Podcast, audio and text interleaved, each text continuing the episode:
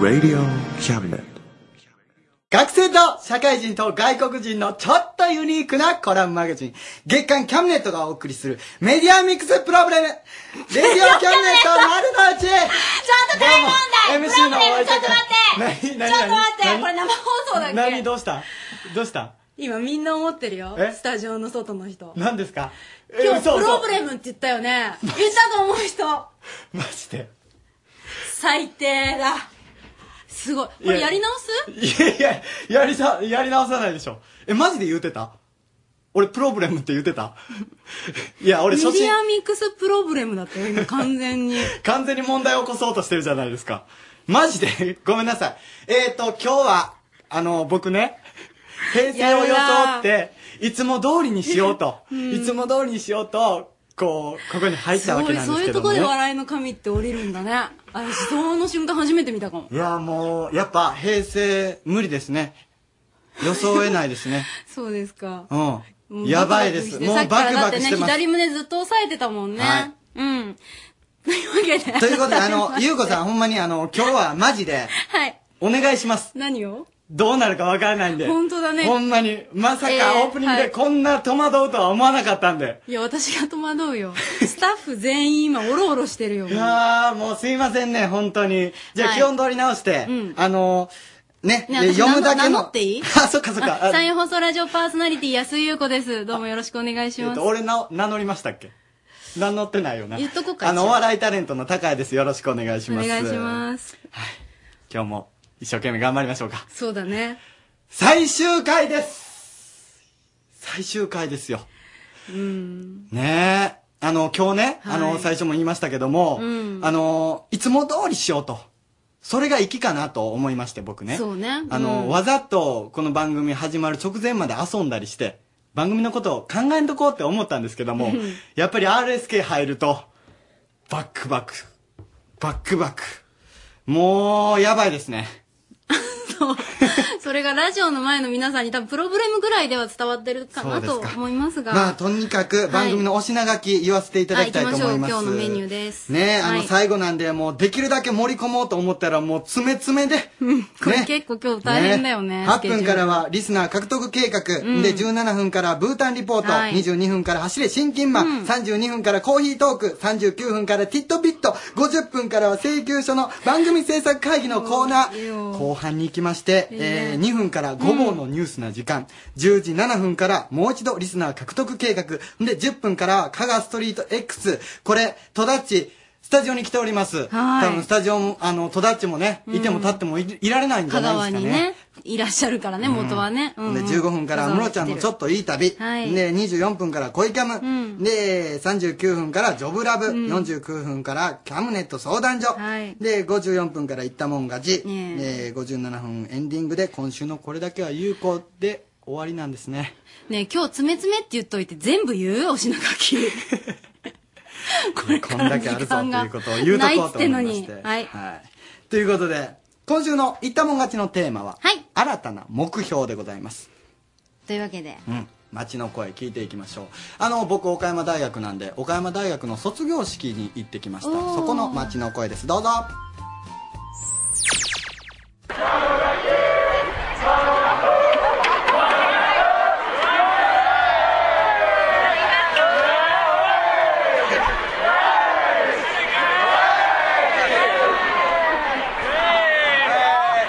ご卒業おめでとうございます。カメ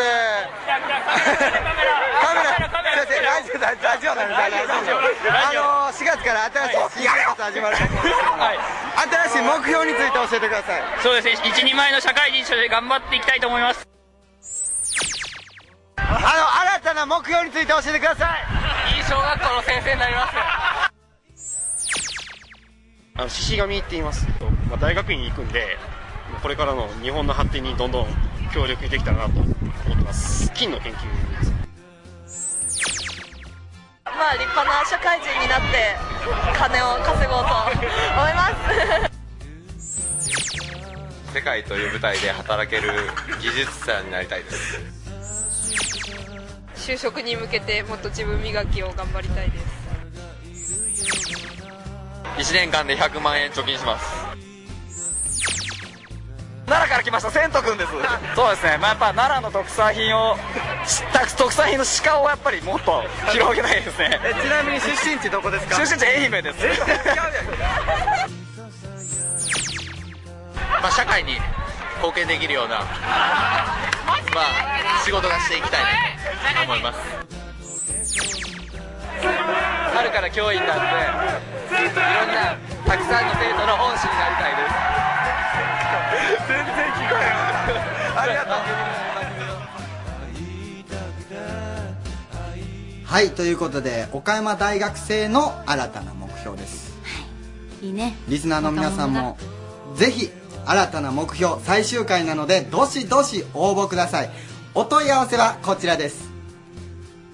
それよくテレビでやってるやつそうそうずっとやりたかってたもんねこれやりたかったんじゃなくてね、うんあの編集長がこれは絶対にやれって、うんこの番組始まる前から言ってたんで すよほんでやるやる言うてこれ最後までやってなかったでしょだあーから最後ぐらいやらなあかんなと思いまして OK あ OK だしやりました、うんちなみにお問い合わせではないんだけどねあれなんですかうんあのお知らせをこちらまあいいやですねあのメールはこっち メールは cam.rsk.co.jp です cam.rsk.co.jp ファックスはあいっかファックスもいきます086-233-3550 086-233-3550ですキャムネットのホームページからもね、えーうん参加できますのでぜひお願いしおます願いします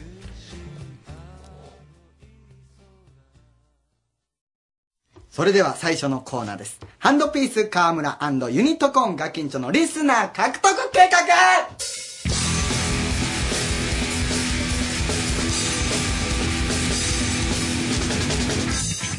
このコーナーは足を使い頭を使い時には体を張ってリスナーを獲得していくというコーナーなんですけども最終回ということなので、え今日はガキンチョそして川村さんにはスタジオに来てもらっておりますどうもはい、毎度、こんばんは。ハンドピースの河村和樹でございます。どうも。はい、どうも、ユニットコーンのガキンチョです。よろしくお願いします。よろしくお願いします、ん今回は最終回ということでね川村さはんが近所さんにはスタジオでこれまで行ってきたリスナー獲得計画の感想などを聞いていきたいなと思っておりますたもんねはい、うん私はですね、3月5日の放送で、ユニットコーンとして、リスナー獲得計画に出させてもらったんですよ。本来の相方とねはい、うんもう、すっごい楽しかったです。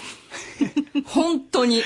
うんようあの川村さんおる前でそれ言えるな、もう、堂々と言います よ。楽しかったです。僕も楽しかったです。おらんかったが。突っ込まんのかよお 前で川村さんは私はですね、まあ、このコーナー、リスナー獲得計画ということで、まあ、スタジオから外に出て、道行く人にラジオ聞いてくださいねと番組宣伝をするというコンセプトで始まった企画なわけじゃないですか。まあ、でも、振り返ってみると、いや、リスナー獲得計画できたのかなと。まあ、ちょっと真面目なこと言ってるんですけ ども、あの、道端でね、ギャグをやって、変な人と間違われたり、で、まあ、道行く人になんか話しかけまくっとったら、怪しい勧誘と間違われて警察に話しかけられたりとか。職質されてたのにねはいええまあ、そういうことがあったんでね、まあ、果たしてリスナー獲得につながったのかと、まあ、そういう感想ですね。それみんな思ってる反省やん今反省するん最後になんかサブスタジオの方もなんかうなずいてるんですけど、うんうんって。おーよう気づいたなうまいねみたいな感じあのー、一番思い出に残ってるのって何ガキンチョさんなんですか私はですね、あの3月5日にユニットコーンとして出させてもらったんですよリスナー獲得計画 にもうこれがね一番の思い出ですデジャブなんか聞いたことあるあれデジャブですかいやいや本当にね相方とやるのが一番楽しいですようそれ川村さんの前で言える あれなデジャ僕も楽しかったですブもういい からほんまい らんわ尺取りすぎだよこれ なんやねんこれおい川村さんそれが私の思い出はですね、あの、カフェムジカいうところで、まあ、おしゃれなカフェで、な鍋やりましたよね。あれ結構印象的でしたね。あの鍋やるから、はい鍋だけを水張っておいてるからあの、リスナーの皆さん、食材持ってきてください。鍋と水だけ用意してますっていう企画なんですよ。で、まあ、あの、待ってて待っててね。あの、まあ、ちょっと持ってきてくれる方いらっしゃったんですけど、鍋の熱気で、カフェの、おしゃれなカフェの窓が、もうめっちゃくちゃ曇ってしまって、 せっかくの夜景が、お客さん全く見えんくなったっていう、ちょっとね、肩身の狭いエピソードがあって、あれめちゃくちゃ思い出に残ってますね。大ね迷惑、えよう考えたらこれって他人にすごい迷惑かけてますよねねこのコーナーこのリスナ獲得特計に画ってねいや、恐縮です。さんほんまありがとうございます、まあでも他の人に迷惑かけましたけどもお二人にもすごい大変な思いさせてきたと思います、はい本当に今までありがとうございまあしりたがとうねということで以上リスナー獲ちょ、得ちょ、ちょ、ちょいちょいちょい高谷さん、ちょいちょいちょいえ、何やねん。な、何終わらせようとしてるの結構うまいこと締められたんちゃう今。あのー、私実は、最後に、どうしても言っておきたいことがあるんですよ。ちょっと待ってそそれ言っちゃうの言っちゃう言っちゃう。あのことでしょうん、あのこと、絶対俺言う。俺絶対この場でしか絶対言えないもん。やねんどうしても言いたい。やめようやめよいやいや、言う言う、言うって。う今保留しとこうやいや、言うたらええやん。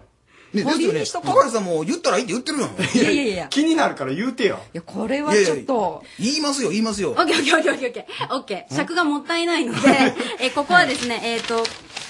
10時過ぎうん。にあるよね。10時10分ぐらいに、えっと、またハンドピースが出れるコーナーがあるので、あとガキンチョちゃんとう。んそこまでに話まとめときましょうか。了解です。わかりました。ましょわかりました。じゃあね、10時10分の時に重大発表いたします。リスナーのみんな、チャンネルはそのまま、ステイチューン言いたいだけだろ。ということで、以上、リスナー獲得計画でした。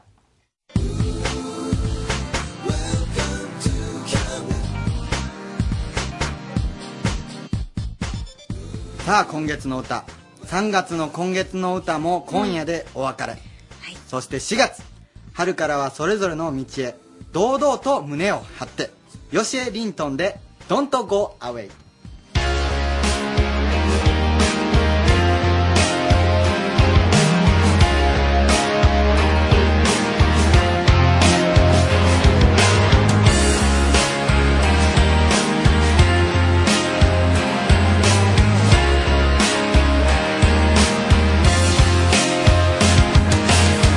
狙って初めて抱きしめた時はいつか離れるなんてこと考えてもみなかった君と重ねてく色とりどりの季節もいつの間にかそっと焦ってゆく過去になった「どこに二人で過ごした時間に嘘は一つもない」「海さえ」「憎くなるほどに愛しい」「君が選んだ」「それぞれの道を引き止めることさえできず」「未来は今になった」「Don't go away」「その手を離さない」「君の涙も見たくはない」「海から逃れたいほどに愛しい」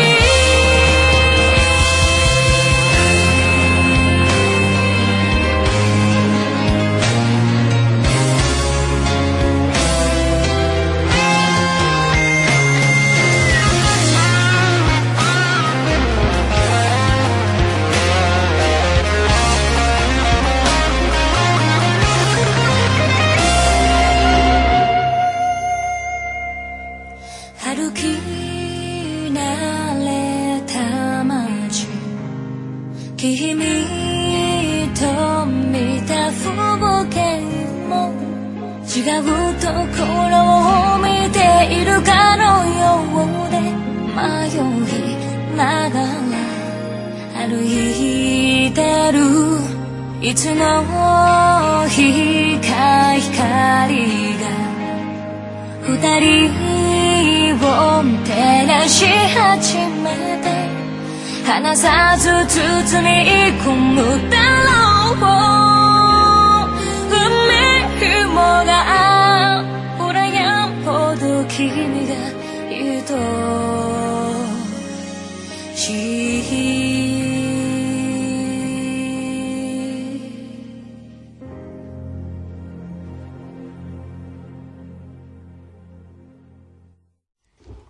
ブータンリポート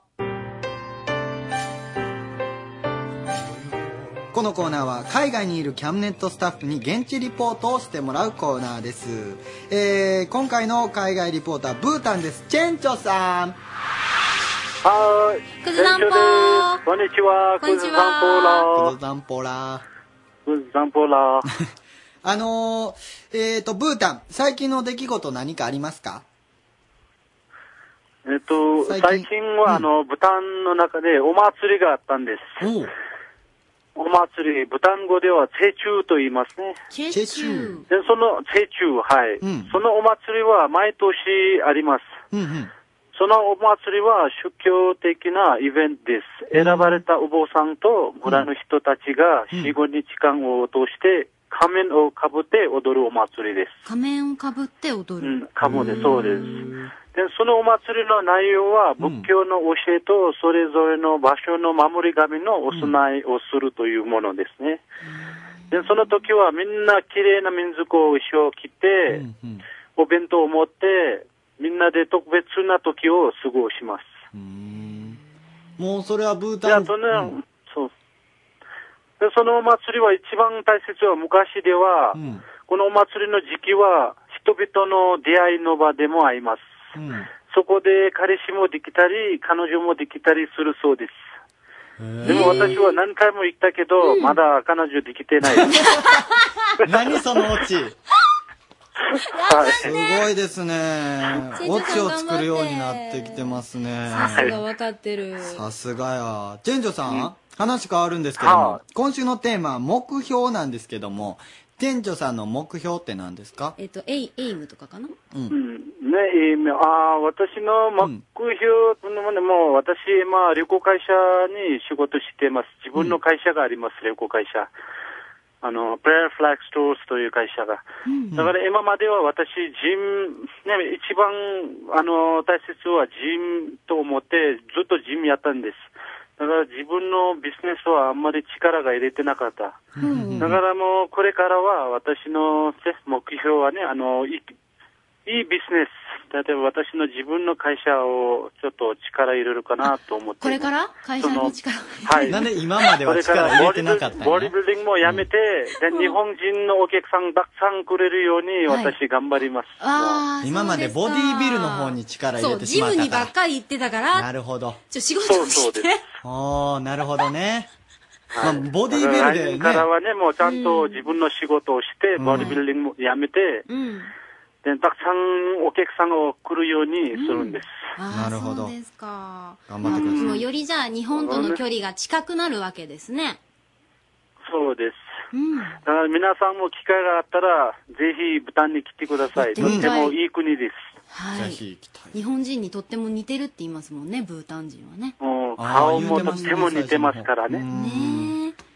チェンジョさん、あの、今回で最終回となるんですけども、日本の皆さんに何かメッセージはありますかあの、メッセージはね、あの、この前3月の11日にもう大きな地震と津波があって大変でしたね、皆さんの。で皆さんの知り合い方は大丈夫でしたか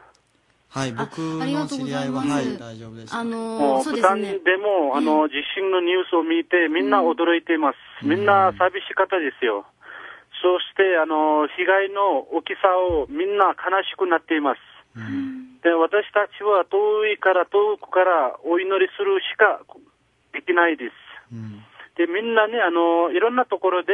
お祈りしてますよ、今も。で、この前、あの、大きなお寺があります、天風、ブタンの首都で。で、そこで、一週間ぐらい日本人のためにお祈りがあったんです。あー亡くなったそう人ですかたちのために。えーうん。だから本当にあの、みんな驚いてました、こっちも。もうそうやってあとのて、も残念でしたけど。祈ってくれるあこんとまがとりても日本と豚のあんまり変わらないから、文化でも似てるし、顔も似てるから、あと日本から今までいろんな援助をもらってましたね、豚ではいろんな援助を、例えば農家とか、あと道路工事とか道路も作ってたんです、うん日本の政府から。だからその代わりに、あの豚でもね、あのちょっと気持ちだけでお祈りをしてます、他のことは何もできもなういそかれら。がでも一番嬉しいです、どうもありがとうございます、はいというわけで最終回になりました、ブータンリポートを担当していただいたチェンチョさんでしたありがとうございましたカリンチェありがとうございましたまたお元気でカリンチェバイバカリンイチェおやすみなおさやいすみなさい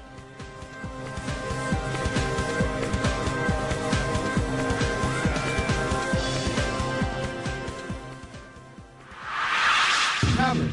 アットマーク RSK.CO.JP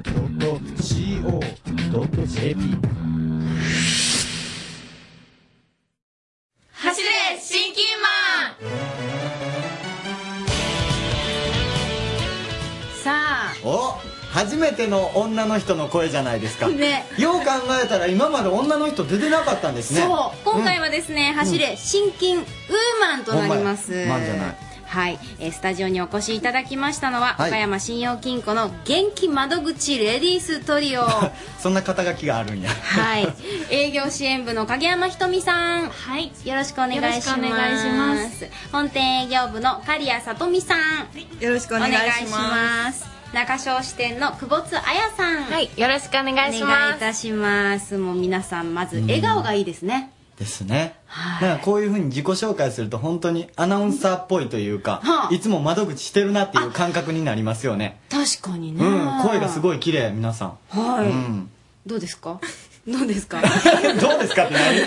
褒められてどうですかみたいなことですかそうそうそうそうそんな質問あります褒められてどうですかってなんか雰囲気がいつもと違うからちょっと調子がね あれやけどさうんああの元気いっぱい笑顔いっぱいというイメージありますけれども、はいはいまあ、そのあたりをね、うんまあ、どんな秘訣があるのかだとかですねなるほどいろいろエピソードなんかも伺っていきたいなと思うんですけれども、えーまず久保津さん、中小支店ですよね、あの窓口係していてよかったなと思うことはありますかそうですねお年寄りの方もよく来店されるんですけど、うん例えば記入内容がわからなくて、見本を横で書いてあげたりした時にはあの「ありがとう来てよかった」ってお客様から言われたりしてすごい嬉しいですああとあの顔や名前を覚えてくださっていて自分を訪ねて来店されたりする時があるんですけど、そういう時もすごく嬉しくなりますえ自分を訪ねてっていうことがあるんですかそうですねあのたまたま席を外してたりしてで戻ってくると「あ今日いないのかと思った」とかって声をかけてくれるんですけどそういう時はすごい嬉しくなりますやっぱりね、あの、もう、よく知ってる、あの、久保津さんに話を聞いてもらいたいのよ、っていうことですよね。それだと嬉しいですねあの、新金さんに電話をね、例えばした時なんかに、うんあの、ありがとうございます、岡山新金の、例えば、久保津です、とかってね、あの、元気いっぱいの声でいつも出られるんだと思うんですけれども、日頃の電話の応対で気にかけてらっしゃることってありますかそうですねまあ相手の方が聞き取りやすいように大きな声でゆっくりと話すようには気をつけてますうんやっぱりね、そういう、大事ですよね。しっかりはっきりね。うんでまたあの声から笑顔ってわかるじゃないですか。ね。どうしたんですかなす ごいですねそうずっと笑顔ですよねそうそうそうそう。おー皆さんすごいな最近のあの信用金庫は資産運用のに力を入れてますけども刈谷さんはどんなことを窓口係で頑張っていますかはい、えー、とまずは資産運用が必要だと気づいてもらうことですね、はい今特別支給の老齢厚生年金と部分年金の支給開始年齢の引き上げが男女ともに図られています、うん60歳から年金支給までの空白の期間の資金を今のうちに準備しておくことが大切ですあ、そっかそっか支給されるまでちょっとこう空いちゃうんですね、間が。そうなんですそのあたりちょっとどうしようってなっちゃうわけですそうね。ですそのために今から準備をしていくことが、はい、大事なんですなるほど、はい、皆様もぜひご自分の支給開始年齢を確認してみてくださいわ、うんからないことはお気軽に私たち窓口に聞いてみてくださいね、また今は昔と違い預金金利が低く預金だけでは増やすことが難しい時代になってます、資産運用の大切さ興味を持ってもらうよう声かけに心がけています具体的に金額と金利をお出しして比較すると分かりやすくお客様には喜んでいただいておりますねえやっぱりあの身近にやっぱりより感じられるようになるとそういうあの気軽にね興味を持ってもらって、であの皆さんにご相談してでより良くしてもらえるわけですよそうね。ですねさあ、えー今回はですね岡山新金さんから PR 宣伝があると伺ってるんですけれども刈谷さん何でしょうはい岡山信用金庫では本店にプレミアムライフプラザという資産運用専用のコンサルティングルームをご用意しておりますこちらはお客様のライフプランに合わせた資産運用のお手伝いをさせていただくために夜間土曜日も営業しているんですよ営業時間は平日は夜7時までの延長営業土曜日も朝9時から夕方5時まで営業しておりますお近くにお越しの際はぜひお気軽にお立ち寄りくださいよかったプレミアムライフプラザ、そうです覚えましょううんえー、さて、影山さん。はい。はい。あの、本部の資産運用の、えっ、と、先端チーム。ですね。ライフプランアドバイザーということなんですけれども、あの、どういったお仕事をされてるんですかはい。あの私たちは主に資産運用の中でも、投資信託ですとか、生命保険、国債等の販売をしています。はい、それから、あのすでに購入していただいているお客様にアフターフォローとして現在の状況等を窓口でお伝えしたりお電話でお知らせをしています。お客様のライフプランに合わせて運用だけではなくて年金ですとかご相続のご相談にも乗らせていただいてます。はい。すでに、あのーすぐ商品を売るのではなくてそのお客様が本当に求めているものをお話の中からお伺いしてお客様と一緒に考えて提案するようにしています。はい、私は中小支店と藤田支店瀬能支店の3店舗を担当しておりまして、日々それぞれの支店に訪問して障害係の方や窓口の方と活動しています先端チームでありますライフプランアドバイザーは総勢21名いて全店39店舗を網羅しいつでも先端者が資産運用の相談に乗れるようにしていますうんね、あなるほの、どそれぞれ、まあ、あの、久保津さんだったりだとか、うん刈谷さんが、まあ、いらっしゃって、うんで、えー影山さんはそれぞれ、こう、いろいろと、店を回りながら、一緒にご活躍なさってるということになりますけれどもね。さあ、ここで恒例の三択クイズに参ります。おい、行きましょでは、よろしくお願いします。はい、えー今回は窓口テラー係ということで私たちには制服が用意されていますそうだってあのそうなんですよ今日皆さん私服で来られてるんですよここにはうん、そうですねっ。てことはそうですよねお仕事用に会社にあるっていうことですもんねはいはいさてこの制服にはある特徴があります、はいはい。それは一体何でしょうか、うん。 1番、鉢巻すげえな。きよし予備校みたいになってる。次行こう一緒だよ、はい、スカーフあ3番セーラー服あらー、ほうほうほう。あ、ごめん、もまうず分かねっ、たもう。 まずうん希望から聞こそううかですよ高谷君ね。のあの、本当にもうパッと想像してしまいました。はい3番。3番、希望はね希望を兼ねて3番と僕は言うておきますよ。はいえ、そう、い や違うんか。まだ正解じゃないんか。3番やと思ってしもうて思い、たい俺の中けで、ど俺の中でもう。まあうんきっとラジオの前の皆さんはこれだと思ってると思うんですが私は2番じゃないかと、そう。なんですか正解は、正解は2番ですでしょうね俺行ったことないらからまさかほんまにそうなっとるんちゃうかでちょっとほんまに期待してもたんやけどね、うん、そっちのフ違うのァンが増えちゃうよねうんはいあ詳しくお願いしますはい最近の金融機関の窓口っていうのは私服のところがほとんどなんですけど、当金庫では制服を採用しています、うん女性のキリリとした制服姿はなかなか素敵だと思います、えー少しジャケットとスカートだけでは堅苦しい印象もあるので色鮮やかなスカーフでアクセントを加えることによってより柔らかく見せていますお客様にはよくキャビンアテンダントみたいだねって言っていただいてますそういう印象ありますよね確かにねうんえはい、ちなみに色は緑色のベースと黄色のベースの2種類があるのでぜひ皆様窓口に足を運んでみてくださいその日の雰囲気あの気分で買えるそんうでですすか皆さんはいああそうなんですねいいですねうんいや僕あのスーツも好きで全 然大丈夫です別にあの高谷君が大丈夫とか大丈夫じゃないとか関係ないんですけれあどれもそうなのまあでもねあのーやっぱ制服があるってことはよし仕事っっていうね気持ちにもつながり気合がま入りますすし、そうですか、まあ、あの本当に皆さんの笑顔を見てるとね実際にラジオの前の皆さんもあの会いに行って、うんいろいろとしっかりお話をして活用してもらえたらなと、ねあの普段のねうん、今日聞いとるだけでなんかすごいなんかのほほんってしてしまったというか、はいすごい綺麗な声やから聞き惚れてしまいましたなんか、 はもい、うぜひあの実際に会ってね、お話をしっかりして岡山信用金庫さんぜひ頼ってですね日々、えー豊かにしていただけたらいいかなと思います、えー今日はですね営業支援部の影山ひとみさんそして本店営業部の刈谷さとみさんそれから中小支店の久保津彩さんに来ていただきましたどうもありがとうございましたありがとうございましたありがとうございました Radio Cabinet.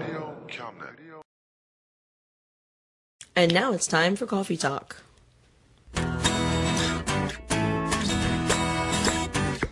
Good evening, Okayama. I'm Shelly Ito. And our dear Elijah is safe in Gifu Ken. もう今日、Elijah がいないんです。岐阜県引っ越しました。でも今日、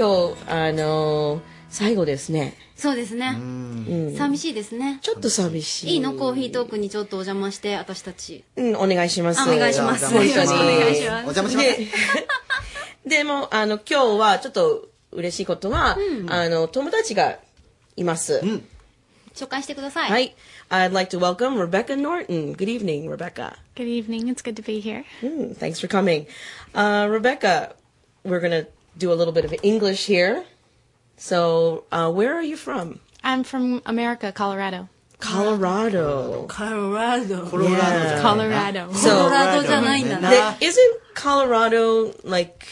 near the Rocky Mountains? It's in the middle of the country, right in the Rocky Mountains. そう、ロッキーマウンテンなんか聞いたことありますかうん。だから本当にカロラドは真ん中です。あそっかそっかそっか。うん。So, you do a lot of skiing? Yes, I've skied since I was two years old. は2歳からスキーできます。上手なんやじゃあすごいね。普通かな。いやいやいや最初のスキーは Like, uh, did you actually get skis for う your んうんうん birthday or something? Uh, yes. Kind of like me with ice skates. Anyway, um, what brought you to Japan? um, I came to Japan to teach English. Um, The first time I came to Japan, I studied at Tokyo Kokusai Daigaku in Kawagoe, Saitama. Um, and the and also I did uh, Nichibei Gakusei Kaigi, and so I have a lot of Japanese friends in in in the country. And then I came to Okayama to teach English. うんそう先生今そう今は先生です、うんあの最初は学生です、それは大学生の時大学生の時、ね、それ最初、で1回アメリカ帰ってまた2回戻った時は今があの学校じゃなくて英会話で英会話学校働いてますうんあーおいくつですおーえ how old are you？えちょっと待って待って待って待って何歳ぐらいだと思うごめんねえごあのあの僕、 実は結構あのふんどしのお祭り何言ってんのあの栄養栄養に行った時 あに最大栄養ですねあそうそうそう初めて出会った ねの時に会ったんですようんうんルベでカさそんの時に知ってて、うん年下でしょ多分結構いや友達になりたいみたいなこと言われて高井君何歳だっけ僕23ですだからでも聞いていい20のとかですでよ Rebecca how old are you? 24歳ですあそうえそうだ 俺あの完全に年下やと思って敬語使わんかったいやもう敬語とかもう外国 のその方に関ど係うは関係ない関係ないのいいらないであーすそうなん英語であだから、あ俺あの年下や思っとったえうんうん、それはいいことかなと思ってえなんで年下って言われたらいいよ若く見えるうってんこと若く見えるってことですよえそれは日本はいいんですけ どあえ嫌なの若い言 われるの嫌なのあのね、もし、私、ね、若く、あ、シェリー若く見えるって、すっごい褒められます。けあど、でもアメリカでは嬉しいそのあアメリカあのもっと若い人はああの10 24歳ぐらいの方がいい、めっちゃ喋れますねそうよね今まで英語ばっかりやったから俺大丈夫かなそう、日本語もペラペラであす。いやいやいやペラペラです。 24で若いって言われるの嫌なのそれまだ若いでしょえどうなんだろうね、うん日本人だと、でも二十歳になってちょっとショックっていう人結構そう多でいすよよねね二十歳で若いって言われて全然嫌がる人いないですよね絶対もうだから高谷君はうん女の人に若いって言えば、まあ大体いけるっていうそうかな単純な考えですよこれそうなんですねでも私30歳にななったら、あもう一回言ってお願いしますそうそうそうそういやす 三年間三年間そうそうそ三年間うボーダーライ三年ンボーダーラインねはいそ6れ年待と6年待とへー外国と違うんよねうん大丈夫、大丈夫です。で、ちょっともう一つの、あの、聞きたいことは、あー What do you enjoy doing in your free time here in Okayama? Um, I'm a runner. I go あー running. そうマラソン Yeah, marathon. I did a half marathon in Ibarra last month. あの、先月、あの、マラソン、あの、あったでしょ結構いろんなとこでねあのマラソン多かったんですよそね、う。で、入ってました。 Yeah. Mm. And in May, I'm running a marathon on the Great Wall of China. わかります ?Great Wall of China。私、日本語なんて言うんです万里の長城万そうそうはいはいじはい。ゃないうん、はい。ああの、れ5グレー月グ。レート The Great Wall of China。そう。素晴らしいじゃない綺麗 それが面白そうと思います。はい。そう行くんですかうんで私のちょっと 面白いのショックは、この前、えっと、大大、えっと、西市の方働いてる。うん英会話学校。岡山でも住む状態は、えっと、You live in Seno? Yes. だから、西市から瀬野まで、走るで帰るの。うんよくやります。結構遠いじゃないで遠くないだから全然遠くないんです全然遠くない。 全然遠くない。 It's a quick jog. なんか、ジョギングっていうの。毎毎日ぐらい、あの、私、10キロメーターぐらい。 10キロは長いででもすごいでしあそょ。んな長長いはい長い10キロマラソン毎日ぐらい。なんか、すごい。すごい。すごいです。はい。ね。で、それで、あの、最後の今日の特別うんうんう、んあの、話はうん、えっと、大きい地震があって、あの東日本大震災ねそうですね。いろんなアメリカの、あの、友達、うんどうやって日本に助けり、助かりたいの話が出たのあね。どうやって助けてあげるかそうそう、助けてあ助けげるる。そかうそうです。で、リベッカさんの学校働いてるの友達、カロラド州で、うんはいあの、日本の東北の学校探したいんです。あの、ちょっと関係作りたいんです。コロラドの学校と東北の学校で関係をはい。でそれはそれで、なんか、リベッあカさのん。、あの、アメリカの、あコロラドの学校は、あの、学生はお金を集める集めれ、あ、お金を集め集めたいことがあったら、あるから、あの、あ日本の学校のと関係作りたい、その、集めたお金おを金出す。で、お金だあげけるではなくて、なんか手紙とか、手紙とあと関係とか作りたいんです。だから今だとその義援金をみんなで集めても、はいそのどこに行くかわからない誰そうそうそう誰に届くかわからないけど、はいそうじゃなくってコロラドの学校と、あとまあ東北のある学校とでそういう、まあやり取りが顔が見えるそうですね。そうはい。その気持ちにそなうんですか作りたいんです。架け橋にレベッカさんはなりたい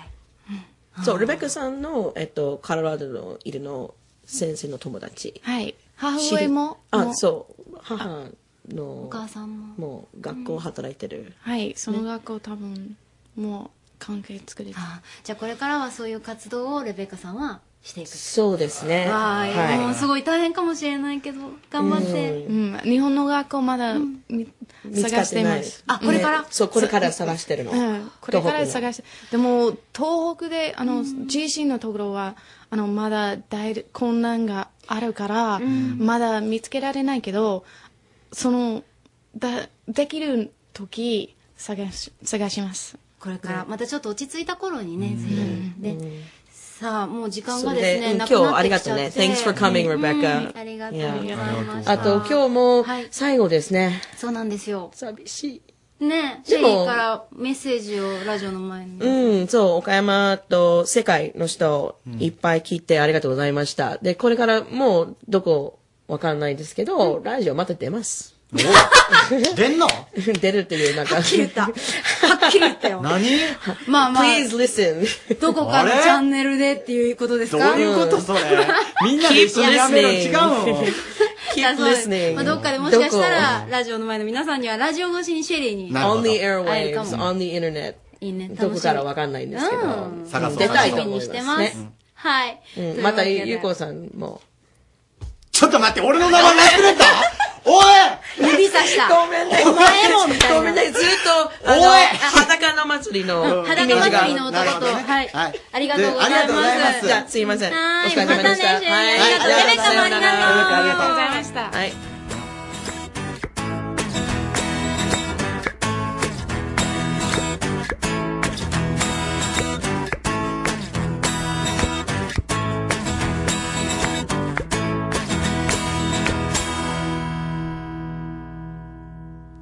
朗読小説家、豊福直樹がお送りするショートショート劇場、入れたてのコーヒーとともに不思議な物語をごゆっくりお楽しみくださいませ。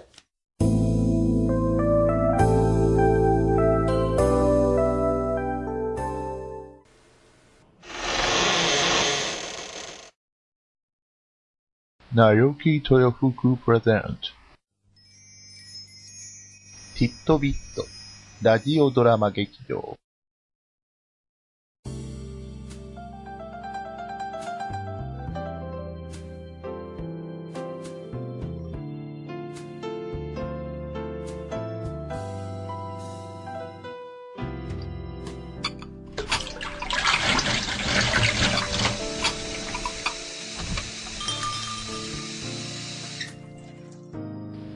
おや、これはこれは。お待ちしておりましたよ。さあ、こちらの席にお座りになって。今日、あなたにお出しするのは、あなたの知らないもう一つの世界のお話。きっと、お口に合うと思いますよ。では、温かいコーヒーと一緒にお楽しみを。本日のお話は、変態望遠鏡。すでにかなりの数の宇宙人が地球に入り込んでおる。博士、それは本当ですかそれは立ちの悪い奴らですかほら、目が大きくて、小さく灰色の体をした。孫ほど年の離れた若き女子の言葉に、博士は首を横に振った。そして、彼はさっと指さすと、いや、確かに奴らは立ちが悪い。が外見はお前と少しも変わらん。奴らは巧妙に人間に化けて社会に溶け込み、じっと時を待っておるのだ。その時とは、一体どんな時なんです地球を征服するときに決まっとるじゃろか、バカ者。博士の言葉に、若き女子は身を小さくし、恐縮してみせた。すいません。けれど、なんて卑怯な奴なんでしょうね。人間に化けるなんて。うむ。しかし、それも今日までじゃ。そう言うと、博士は一人部屋に閉じこもり、不審の末に完成させた発明を助手に披露した。望遠鏡ですか。うむ。望遠鏡じゃ。しかし、ただの望遠鏡だと思うでないぞ。これは人間に化けた宇宙人を見破れる望遠鏡じゃ。そう。名付けて、変態望遠鏡じゃ。また悪い病気が出た。助手はそう思った。博士は何かの表紙に思いついた、くだらないネーミングありきの発明をするのが大好きだった。どうせ今回も、そんな口だろう。きっと、天体望遠鏡をもじって、思いついただけなのだ。なんじゃ。その不服そうな顔は。いえ。で、これでどうやって宇宙人を見分けるんですか望遠鏡じゃ。覗くしかあるまい。覗けば理論上は人間に化けた宇宙人が赤く染まって見える。さあ、試しに出かけるぞ。早く車を出せ。どれだけ呆れても、従わなければ博士にきつく怒られ、彼は助手をクビになる。助手は毎度のように博士に従い、車を研究所の前に出すと、博士を乗せ、博士の優雅ままに街を見下ろす高台に車を走らせた。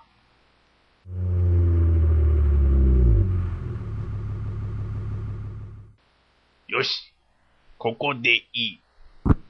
お前はこのトランシーバーを持って街に降りよ。博士はどうするんですかバカモンわしはこの変態望遠鏡で街をカッポする宇宙人を探し出してお前に宇宙人のいる場所をトランシーバーで伝えるに決まっとるじゃろうが。はあ。で、僕は、まさか宇宙人を捕まえるなんて言いませんよね。そのまさかじゃ早くさっさと街に降りんかこうしてしぶしぶ、街へ降りた助手の元へは、次々と博士からの指示がトランシーバー越しに送られた。そら、その角を右左そっちを右反対じゃ、バカ者ほら、そいつじゃ、捕まえろ助手は、その指示に、目の前の男性に飛びかかる。なんだ何しやがる、この野郎飛びかかられた方も、何が起きたかわからぬまま、急に飛びかかってきた男を払いのけようと食い下がる。ほら、早く捕まえんか次が近くにおるぞ捕まえて、次に行くにも、男を一人背負って移動できるわけもなく、助手は必死に宇宙人であろう男を殴り倒し、そして気絶させ、次へと向かった。よし、次は西だ右そっちの女だ左だ右脇を締めろ立って立つんじゃよと、助手は博士に言われるがままに、次々と宇宙人であろう人を倒していった。はぁ、はぁ、博士、どれだけ宇宙人がいるんですかこれじゃ、世界の半分は宇宙人ですよ。本当に宇宙人なんでしょうね。当たり前じゃ。望遠鏡にははっきりと変態した宇宙人が赤く染まって見えとるぞ。疑うのならお前の横で倒れてるその大男を調べてみ。きっと化けの皮が剥がれるはずじゃ。そう言われて、助手は横で倒れている大男の顔をペタペタと探り触ってみた。博士、変なところはないですよ。そんなはずはない。もっといろいろと調べんか、これバカ者。人をバカ者バカ者といい加減腹が立った助手は時期になり、大男のあらゆるところを調べた。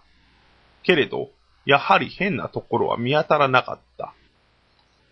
やはり人間ですよ。きっと、その望遠鏡は失敗作です。もうやめましょう。僕は人を殴るのに疲れました。そっちに戻ります。助手は博士にそう言うと、男を地面に寝かせ、そこを立ち去ろうとした。けれど、なぜか足が動かない。まるで、大蛇が足に巻きついたかのような圧迫感に、彼は足元を見た。いやんすると、助手の足には、頬をあからめた大男が、もっと深く、丹念にいろいろな部位を調べてくれとすがりついていた。博士、応答願います。なんじゃそれ変態じゃなくて変態ですから。あそんな街の光景を、地球の外、宇宙船から高性能な望遠鏡を使って観察する一人の宇宙人がいた。宇宙人は、そんな光景を軽蔑するような目で、しばらく観察すると、宇宙船の操作盤にある小さなボタンを押した。はい、こちら司令部。報告します。この星の住民は我々よりもはるかに低俗です。次々と人を殴り倒している男が確認できます。こんな星は侵略する価値もないと思われます。わかった。帝国な文明に興味はない。速やかに観察を終了し、他の星を渡っていく。了解した。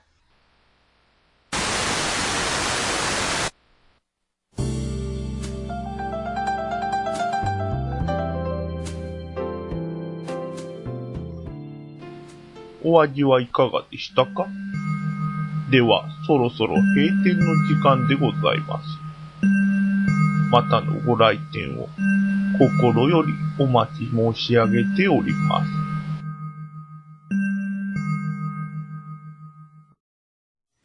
うん。豊福さんも最後なんですね。本当だうんね最後もね。またマンションで撮ってたのかな撮ってたんかな一室でって思うとねね豊福さんだけですもんね、この孤独な作業してる人そう。まあ言こうんなてに賑電や話かとなかスタでジオ一緒に喋ったりしてますけど、うコんミュニケーションがないから辛かったな。お元気ですおか元気ですかというわけで豊福さんからですね、う最終回ということで、コメントをもらってますのでどうぞこんばんは皆様。いつも、ティットビットラジオドラマ劇場をお聞きいただき、ありがとうございます。えーこの1年で、皆様に45杯の小さな物語をお出しいたしました。ブラックのように真っ黒く苦いお話から、カフェオレのように白く甘いお話まで、皆様に合った一杯に出会うことができましたでしょうか。今宵、ここに私めが現れましたのは、しばしお店を閉め、新たな物語となる豆を探しに出かけるためにございます。世界中には、まだまだ皆様の知らない、それは不思議な物語が存在しているに違いございません。ぜひ、またお店にお越しの際は、そんな物語と一緒に皆様を心からお迎えさせていただきたいと思います。それでは、その時まで、ごきげんよう。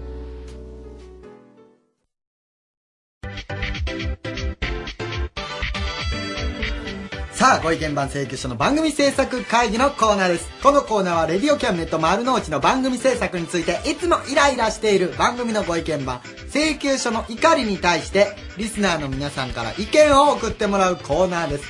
リスナーの皆さんは、毎回発表されるご意見番請求書の怒りに対して、意見を送ってきてください。毎回実際使えそうな意見は番組作りに反映させていきます。このコーナーの司会をさん担当させていただきます。お笑いタレント、高谷です。よろしくお願いします。そして、はい、どうも、えー、お笑いエンジニア、わだちです。よろしくおそ願ういしま。ですす。そして、えっ、と、あともう一人、はい。えーこのコーナーの冠にもなっています、えーご意見番の請求書ちゃんっていうのがいるんですけどねこれ紙物でなく、えー実際にあの人物なんですよですごい可愛らしいねんなんですけどね性格がすごい悪いんですよねね。うん、ほんで何が変かと申しますとねあのペンと持って紙と持ってベルと持って、ね言ってやってください、もう。 はい。あの僕たちにこう指示を出すわけですよねえありがとうございます、はいい、つもね初見な感じお世話になります。でマイクもオンになってるのに喋らないんですよほんでうん僕たちを操り人形のようにこう紙とペンで操るとはい。そういった状況になっておりますそんな変な状況の中このコーナーをお送りしていきたいと思います、えーこのコーナーのおさらいしておきますとリスナーの皆さんから意見を送ってもらい、えーいいアドバイスは番組作りに反映させていくというコーナーです最終回のご意見番請求書のお怒りはなんか番組が気に食わない問題があると思われるコーナー名と内容を考えてということですそれ今来た。うんそれよね、うん、本当に動揺してしまいます よこれ今うんこんなん最終回でやっても嫌がらせにしかならへんからねうん、もう、頑張ろうよ。頑張ろうもううんほんまに頑張るしかない、まあでもリスナーの人からなぜか多くの、えーメッセージ来ていますので、はい読みたいと思います、はい。えー僕があのーラジオネームと何のコーナーに対する意見か言いますのでわだっちその内容を読んでくださいお願いします、それでは最初はラジオネームザビエルさんの、えー親戚さんからコーヒートークに対する意見です高谷が英語の内容を理解していないくせに相づちを打っている。 バレたバレとった ね。いやああもうこれ何とも言えへんわ、は ー、うん。あ、まさに今日もやもんいや、今日もやったまさに今日も全然わからなかっはい続きましていき ましょうラジオネーム4人も友達がいる俺からさんから恋キャムに対する意見ですうるさい。もうほんまにただの嫌がらせじゃないですかこれた。ねえ。うんまあそれが色あれもまあ人数多いからね。まあ、仕方ない続きましてラジオネーム携帯ストリップさんからですえー、これも恋キャムに対する意見です 実際に胸を見せてほしい。来ましたね。出たね、出携帯たストリップさん。ね。といえばって感じねえけど、もう。変態さんもそうや最猛アピー近ルじゃないね、ですか。最近そう、胸の話題が結構、多ね、かったから多かったから。うん続きましていきます。えー、ラジオネーム、モルギフさんからです。えー、リスナー格闘計画に対する意見です。リスナーを獲得できていない。ほんま元も子もないことも言ううな。ね、言っちゃいましたね。え、皆さんが分かっていること。そう改めて言われたらこれ。でもこれ、あれ、ステッカーで使ったらいけるのあ、まあ確かにそれはいいかもしれないね。うん。ステッカーもらいたいっていうリスナーがどんどん集まってくるかもしれないいや、じゃあじゃあじゃあ。聞かんかったらステッカー送るで、みたいな感じで使ったら。 そんな嫌そんな嫌。そんな嫌だ。うん。はい、請求書さん。あのステッカーさっさと捨てるなり燃やすなり処分してください。ほっとけやもう、はいええや んけもう処分できひんことはええわ、それに文句をつけるなよ別に俺が預かりますよいつか使いますよ続きましていきます、はいラジオネーム納豆を食べたら痩せるさんから、受験生応援キャンペーンに対する意見ですタイトルコールが面白い。ねね面白くしたいって思ってないんですけどねな体体調が。 体調ね、うん、あちれょっちょっとと独ず特やね。いつからやろうね、バカにされるようになったよねねうんそのバカにする筆頭がわだちじゃないいや、違う違う。根源は、ディレクターの M さんですけど、は い。森岡さんなんあれうん。あそうなんですか掘ったお前。うん完全にみんなバカにしてるもんねうん。もうかわいそうに真面目にやってるのにね、うん。うんちょっとさそのバカにしてるやつちょっとやってみてよえ、いいっすか代わりにやって。いつものやつ。受験生応援キャンペーン。あのー、ねこれあのーバックナンバーもインターネットラジオの方では聞けますのでぜひ聞いてください結構似てると思いますものごい似てます 結構。似てます、うん結構練習したからあーこれどういう風に聞いてるんや ろうね、ねうん今日来てないですけどうも、ん 続きましていきます最後ですはい。これが最後ラジオネーム海産物さんからですキャムネット相談所に対する意見です大月教授が本当に教授であるかが疑わしい。もうねまあ、もうみんな思ってますよあの人も好き勝手だやっっててきま歌したし歌ね。ってるしねうん。なんかアドバイスも結構下ネタの方に入ること多いからねうん。もうあ、請求書さん。一応、川崎医大の学長補佐ですよ。嘘やんすげええ学長補佐なんえ最終回にしてえ最初からそれ言うとけよっていう話をなキャンネットどんだけ存在に扱わ れたのねほんまごめんなさい本当に、え。いやーこれ最後ですよびっくりでしたね。最後にびっくりのやつ放り込んできましたねねうんということでちょっと時間ないんですけども、はいわだっち最後の感想みたいなのちょっと言ってくださいよ、え。やっぱりね、このレディオキャムネットマルネオッチが、えー進化していくために、このコーナーやってよかったと思います。そう、はいアドバイス反映されたことなかったような気がするんだけど はい。ではこの番組の冠にもなってます請求書ちゃんお願いしますはい。えー、まあ、一番の問題点は、高谷がパーソナリティだったということです。まだそれ言うほんでしそれかもも今更そう最後も喋らへんのよねうん。びっくりしました以上ご意見番請求書の番組制作会議のコーナーでしたラディオキャムネットレディオキャムネット丸の内お笑いタレント高谷と安井優子でお送りしております。あはいと1時間半だね。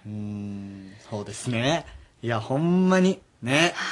なんかどんどん過ぎていきますねもう早いわお便り来てますかはい、えー、今日のテーマは、今日のテーマは新たな目標ですはい、えー、目標は、純子さんです。夜影の方、ありがとうございまありがとすうございま。体調のいい時、気候のいい日に限りますが、散歩をします。うん私だけでないと思いますが、太りやすい体質なのです。わかるわかる。少しでも体を動かして無駄な脂肪を消費したいなと思ってます。なる目ほど標う。んそれからこっち、楽天大好きさん、うんありがとうございます。キャムネットの皆さん、楽しい放送ありがとうございました。僕の目標は、うん今、付き合っている彼女のためにしっかり貯金して、ちゃんとプロポーズすることです。頑おー張って頑張って番組内でそれ報告してほしかったな本当だねねいやまあよかったらレディオキャムネットのホームページの方にメッセージ送って お願いし移ま行 して、そっちにね。すでは続きましてのコーナー参りましょ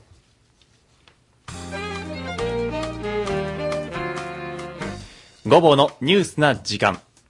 皆さんの身の回りのたわいもないニュースをお届けする、午後のニュースの時間です。キャスターの午後です。よろしくお願いします。まずは一つ目のニュース。番組の終了を受け、動揺を隠せないスタッフ。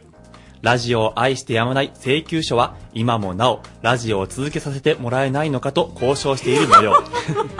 ハンドピースの河村に勝手にアースマラソンなどの新企画を持って何度も抗議を繰り返す行動が続いていたようです。困惑した編集長がパーソナリティを変えてインターネットラジオで違う番組をやったらどうかとアドバイスを与えたところ、満面の笑みを浮かべて足取り軽く帰宅したとのことです。続いても番組終了に伴うニュースです。お笑い精密機械こと今井隊長ですが、最終回の今日、まさかの合コンです。そうらしいね。先ほどメールをチェックしたところ、う ん盛り上がってます。というメールが写真とともに届いていました。ちょっと。また、メールの最後に、来週は参加しますと、来週への意気込みを記 載。現場の手違いから今井隊長に番組終了の報告がされていなかったようです。隊長、来週来ても誰もいません よ。続いてのニュースです。MC のお笑いタレント高谷が卒業するにあたり、同じ研究室の同級生、先輩、教授にそれぞれお話を伺ってきだました。大学の卒業の話リアルなありがとうございます。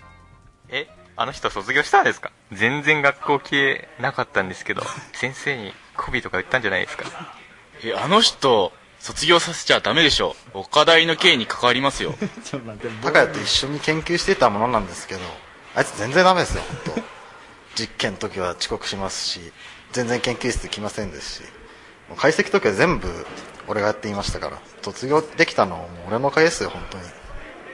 大西君の指導教員で流体力学の教授をしてます柳瀬と言います大西君は本当のところはそんなに大学にも来なかったし肝心な時に中国へ巡業に行ったりしてこっちも少し困りましたけれどもまあそれでも追ってもらうよりも出てもらった方が本人にも我々にとってもいいかなと思って卒業してもらいましただけどまあこれは日本の幸せのためですからいいことだったと思いますこれほんまに教授やん。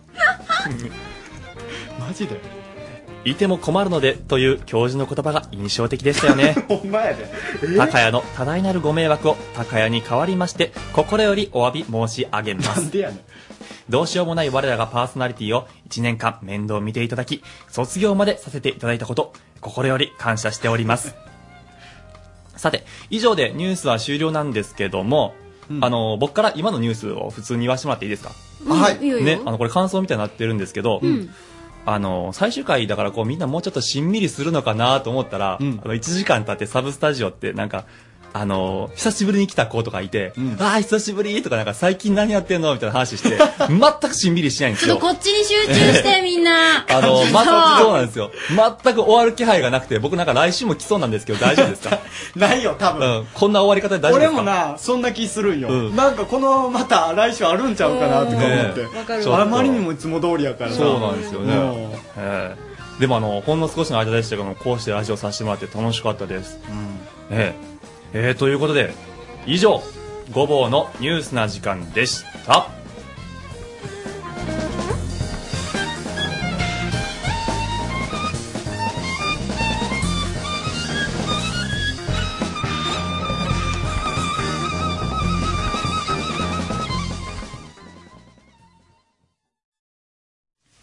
ハンドピース河村ユニットコーンガキンチョのリスナー獲得計画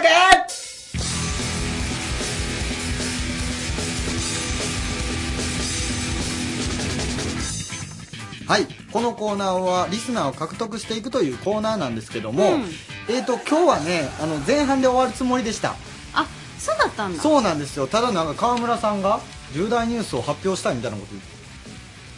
さあ皆さんお待ちかね今世紀最大の重大発表の時間がやってまいりましたおーやっぱ言うんですねのおーよかったよかったあオッケーオッケー。ちょっとまず、じゃあ復習します。えっと、前回、前半の最初から聞いてなかった人に説明をしておくと、あそうですねあの、番組最終回です、今日。うんで最終回にして、河村さんから重大発表を行うか行わないかということで、ガキンチョちゃんと河村さん揉めてました。んで、はい、いうことにしたんですよ。 いやそうもう、マジで言うん。いや、言うに決まってるよ。えー俺これ言わなきゃ帰れねえもん。え、そう。それでは、言います。皆さん、驚かないでください。そして、今からの言葉を現実として受け止め、これからも応援してください。それでは河村さん、お願いします。実は、私の正体は、宇宙人です。そして私が、河村の母です。私た私たちちはは、星に帰らなければなりません。地球人の皆さん、これからも宇宙から皆さんを見守っています。リスナーの皆さん、どうかラジオを切らないでください。何これ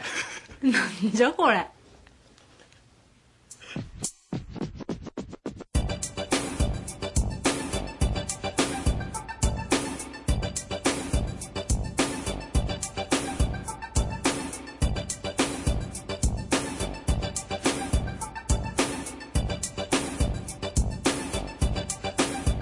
ほんまごめ何んねなんすか、あれ。ちょっとごめんなさいねマジで。何これ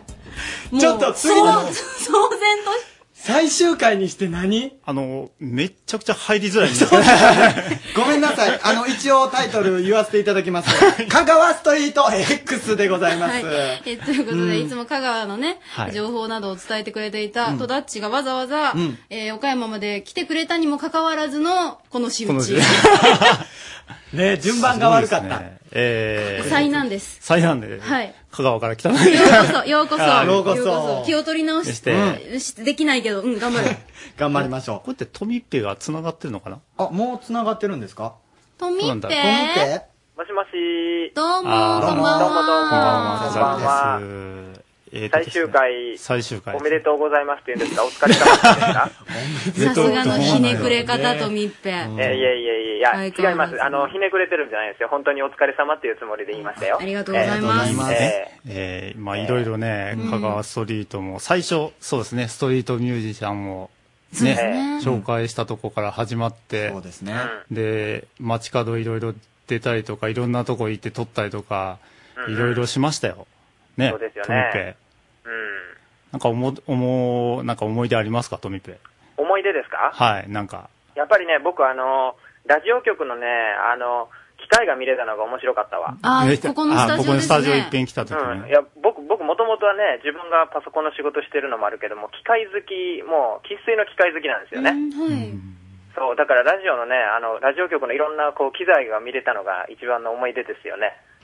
うん高谷君ともね、気が合ったトミペという。そう多分今まで来た人の中で一番合ってたと思ううんね、実はネクラっていう。ネクラ。そうそうそう。ねえ、そういうの面白かったですよね。初めての経験でしたから、僕も。あ、そうですか。そういう人今まで出会ってなかったんですかいや、あのね、ネクラと出会ってないってことじゃなくて、うんあの、ラジオが初めてっていうことね、あそっちがそうだねごめんネなクさいラは、ネクラはたくさんいまそすうねそうそれえ僕も何回かね、き来させていただいて、なかなかこういう雰囲気で話すことなんてなないですからね。そうですよね本当に。いや、僕やっててね、思った、本当にね、あの、い一応レポーターとしてね、あの、カウストリート X させてもらったんですけど、本当ね、安井さんとね、あと、まあ、森岡さんとかね、やっぱすごい、もう、本当尊敬しますわいやこれとは、んでもこれはね、ないです本当大変な仕事をされてるんだなっていうのは、すごい実感したんで すよ。めっちゃシリアスなムードじゃないですか。こんな感じない一番最終回っぽくなってます今日、今日マックスでいやちょっとこれで終わるん違うよな尊敬な意味で。うんでうん、で、散々ですね、あ、あの、ちょっと最後に僕一言言いたいことあいいいですかはい。あのですね、これ散々僕は、あの、戸田っちですね、あの、こう、瑛太に似てない、似てるや、いろいろこう言われてきたんいやです似けてないですど。いや、いや、最近気づいたんですけど、はあい、似てないなということに気づいて何やっとちょっと自覚をしまして。んない逆に今までちょっと似とるかなって思ってたんですね。うんいやいやいやす、いやいや、まあちょっとこれはね、あの、瑛太さん含めて、ちょっと大変スタッ フの皆さん含めて、本当に申し訳ございませんでした。ちょっと謝り入れとこうかなと思って。マジで。いや、もうありがとうございます。はいそうですよね、でもあのこの番組のいろんなスタッフそれからあの喋り手いますけれども、学生中心に、うん一番成長したのが戸田っちさんだというふうにみんな あの、ゆうこさんずっと言うんですよもうあの一人でね、うんもうずっとこう最初から自分のコーナーを始めて終わってくれる安心感がそうそうそう他の人には だからそれ僕なんかいつ出るか分かんないからね。だからいつも 安心しすぎて、たまに戸田っちが、こう、え、どうですかって感想振るじゃないですか。いや、ぜ、絶対くつろいでるでしょそうそうそうなんですよ。振ると だってえっていう感じで。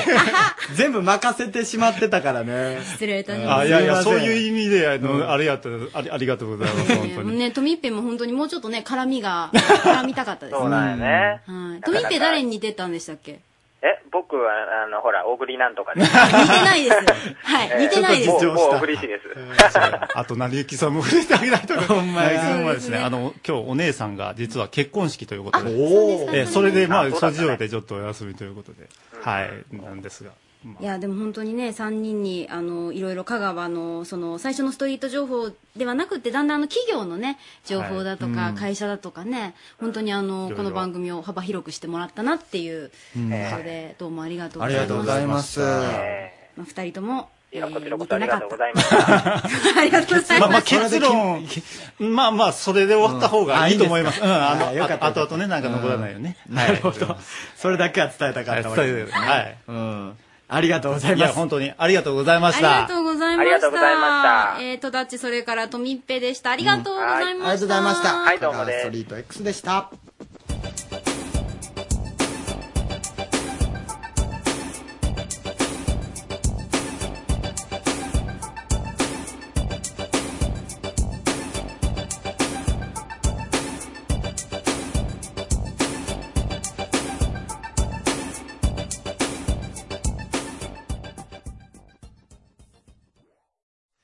ムロちゃんのちょっといい旅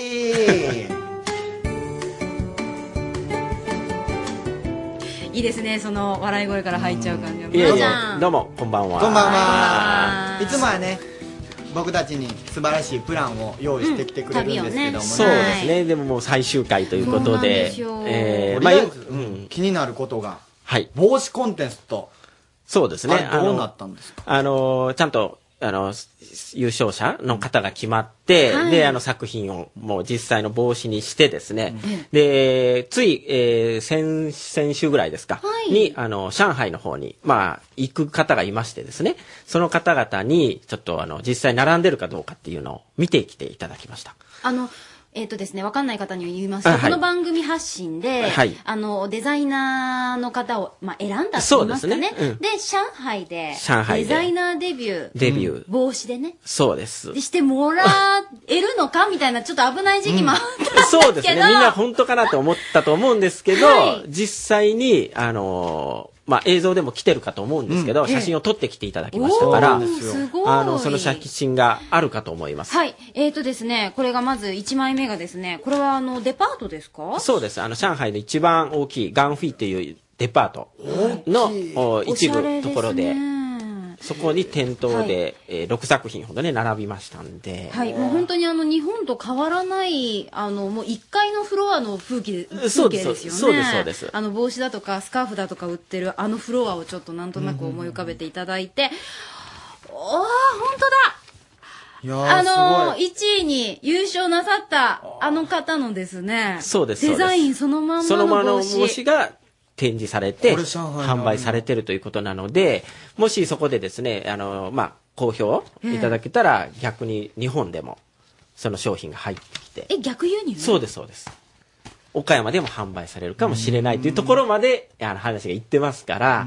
まあ、楽しみにね、しといていちなただみけにたどうらな。んですかど反応いや、結え構ーあの反応も、あの実際に行った方の反応で、あの説明も、ちゃんといい感じで説明を受けて、あの、売れる、もう売り切れるんじゃないかっていう感じは、あの、言ってましたから、ぜひですね、あの、そういうことがまたああったら、あの、伝えていきたいかなと思いますから、うんちょっと本当この企画してよかったかなと思ってますよ。あの、何が嬉しいって、これタグが映ってるんですけど、はいはいタグのね、主催、月刊キャムネット編集部ってキャムネットっていう文字入ってるんですよ見ね。せて見せて見せてそうですほら、見てください。うわうわーちょっと待って、もこうれ一見個るいとい。なごんめかん。私そっちよりうん、日本 RSK 山陽放送って入ってるあ、ほんまや。レディオキャムネット丸の内って書いてある。ちゃんと入ってあるんです、日本 RSK34 優放送。勝者作品。すげえこれがちゃんとタグとしてついてますから、ま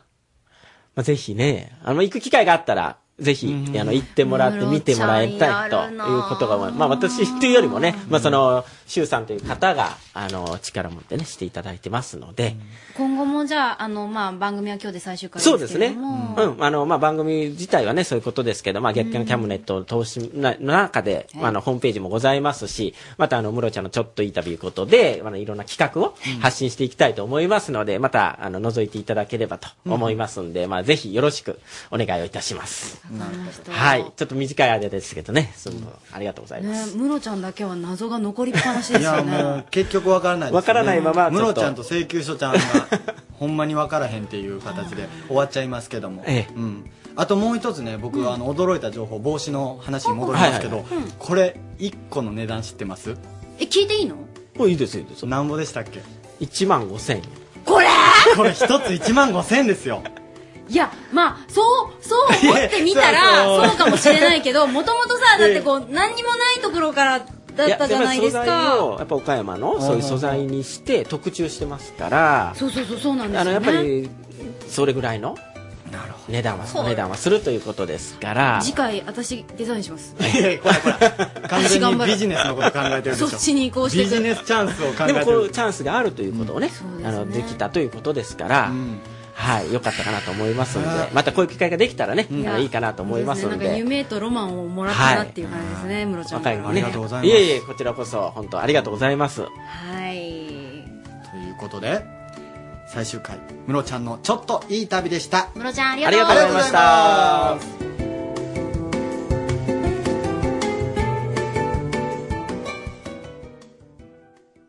一曲参ります一年間番組を支えていただきありがとうございました岡山をキーステーションとして岡山でつながる夢を一つ一つ詰め込んでいろいろな場所のいろいろな人とのつながりを持つことができました一期一会とは言いますがまたあなたとお会いすることができたら歌の音でまた会いましょう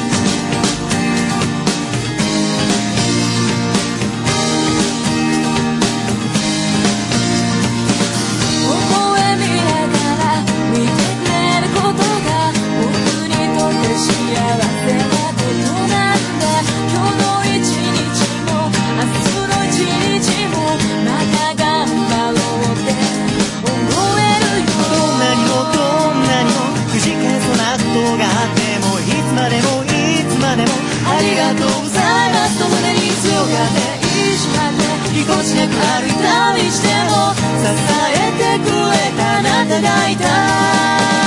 たどり着く場所に涙なんてさ似合わないんだけど流れてゆく悲しいわけじゃなく嬉しいんだなって出会うたびに燃えるよどんなにもどんなにもくじけそうなことがあってもいつまでもいつまでもありがとうございますと胸に強がっていしまってぎこちなく歩いたりしても支えてくれたあなたがいた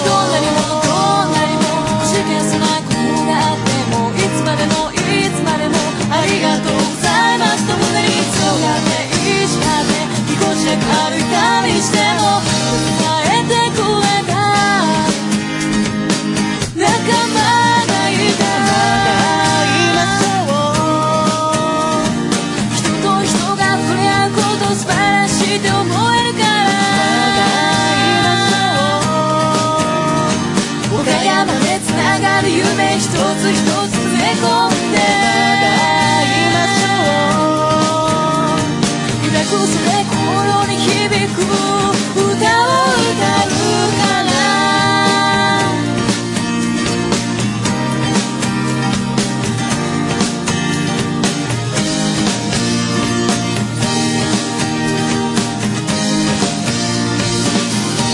暮れ時や月明かりの下初めて交わす言葉の数々年休む場所も違うんだけど存在は身近で感じれるなどんなにもどんなにもくじけそうなことがあってもいつまでもいつまでもありがとうござ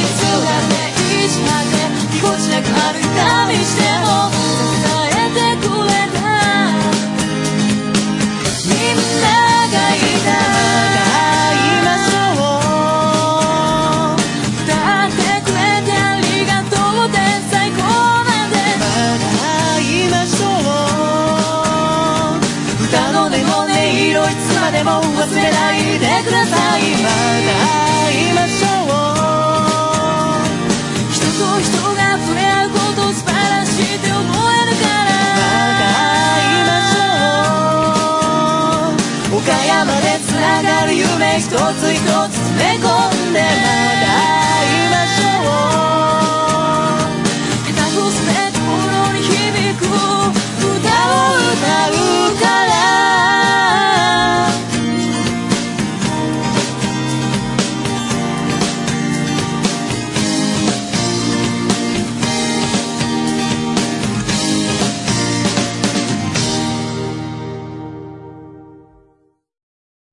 続きましてのコーナーは、リンクアップとしの恋のキャムネット。女子よ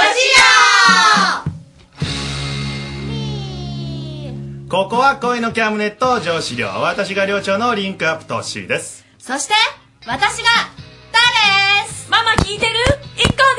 です京極ですアキです最後にミッキーですトッシーさんトッシーさん何今夜は特別企画恋キャム春のクローバー祭りえ、な、な、な、な、な、パン祭りみたいになっとった今何どういうこと恋キャムの中でやっているラブボイスコネクションリスナーの皆さんに届けている特製カードには四つ葉のクローバーが入っていますその四つ葉のクローバーを栽培そして販売している岡山県の鏡野町にある矢部きの公園にお邪魔してきましたえ、ど、何勝手に行ったんえ、ちょっと前も行ったよな、一回俺と。はい今回は京極とキョンと一行で行ってきました実際にどういう仕事をしているのか聞いてきましたではこちらをお聞きくださいせーの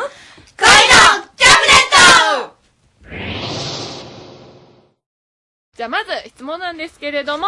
四つ葉のクローバーはどうやって作ってるんですかねプランターでの栽培ということになってます、三つ葉とのこの作り方の違いっていうのはあるんですか基本的には一緒なんですけれども、三つ葉の葉っぱの中に四つ葉が出るっていう感じですね、へだいたい1割ぐらいえすごいですよねここ今ちょうど四つ葉のを栽培してる、ね、中に入ってるんですけれども、すごいたくさんありまねはいでも四つ葉以外にね五つ葉とかあと一番多いのとかって7枚とかいうのすごいは7枚ってたまになかなか見ないですねですよねねねはいあとちなみにこのこの四つ葉の栽培を始めようと思ったきっかけは何だったんですかきっかけは料理の彩りですね、ああかわいいつまものですねうんうんに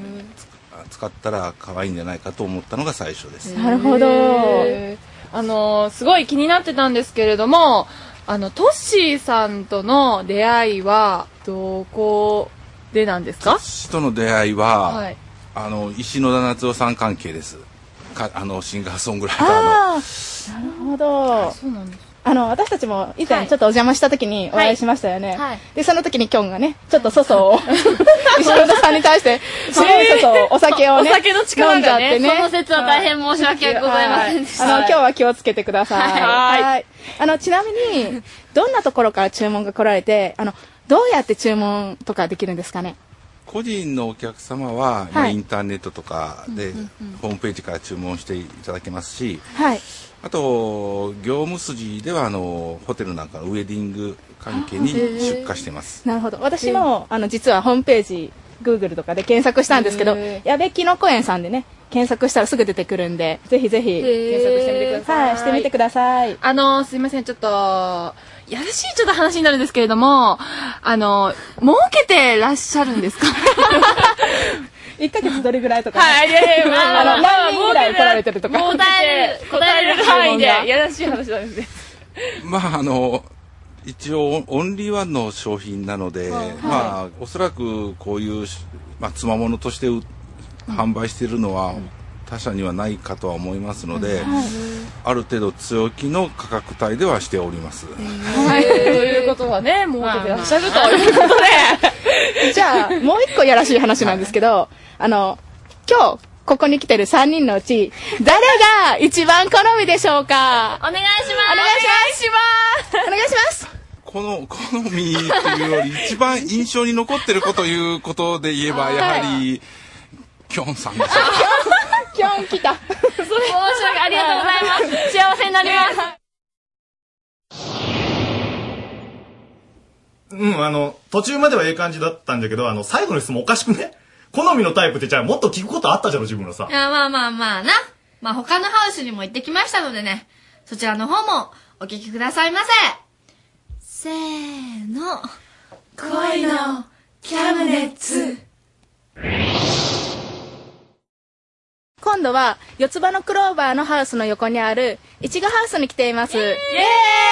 美味しいやばいめっちゃいい匂いでね。大変です、もう興奮です、これは。だよね。で、しかも、あの、ちょっといちごいただいたんやけど、中も真っ赤で、めっちゃ甘くて美味しかったよね。美味しい大きい粒が大きいですねえもうこういうのもされてるんですね。そうですねあのもともとイチゴをしてたのを、はいその一部を利用して四つ葉も始めたもんですかへらー同じ施設ですはい。他にも何かいろいろされてますかまああとはしいたけがまあ隣にありますのでねさっき椎茸のところも通ったけど、あのたくさんキノコが入ってて、うんうんうんすごかったすごかったですよねうんいちごたくさん出荷されてるんですか近所の直売所とかケーキ屋さんが主に出荷してますすごいぬくいんですけれども、いちごができる期間としては、そうですね12月ぐらいから、はいまあゴールデンウィークあたりまでが一番美味しい頃ですえ完熟したのを出荷してますから甘いと思います、え、他は違うんですかいつも普通のところは完熟じゃないやつを出してるんですか長距離とか輸送するときにはね、はいあの早めに取る場合もあるようですけれども、まあじ完熟したのを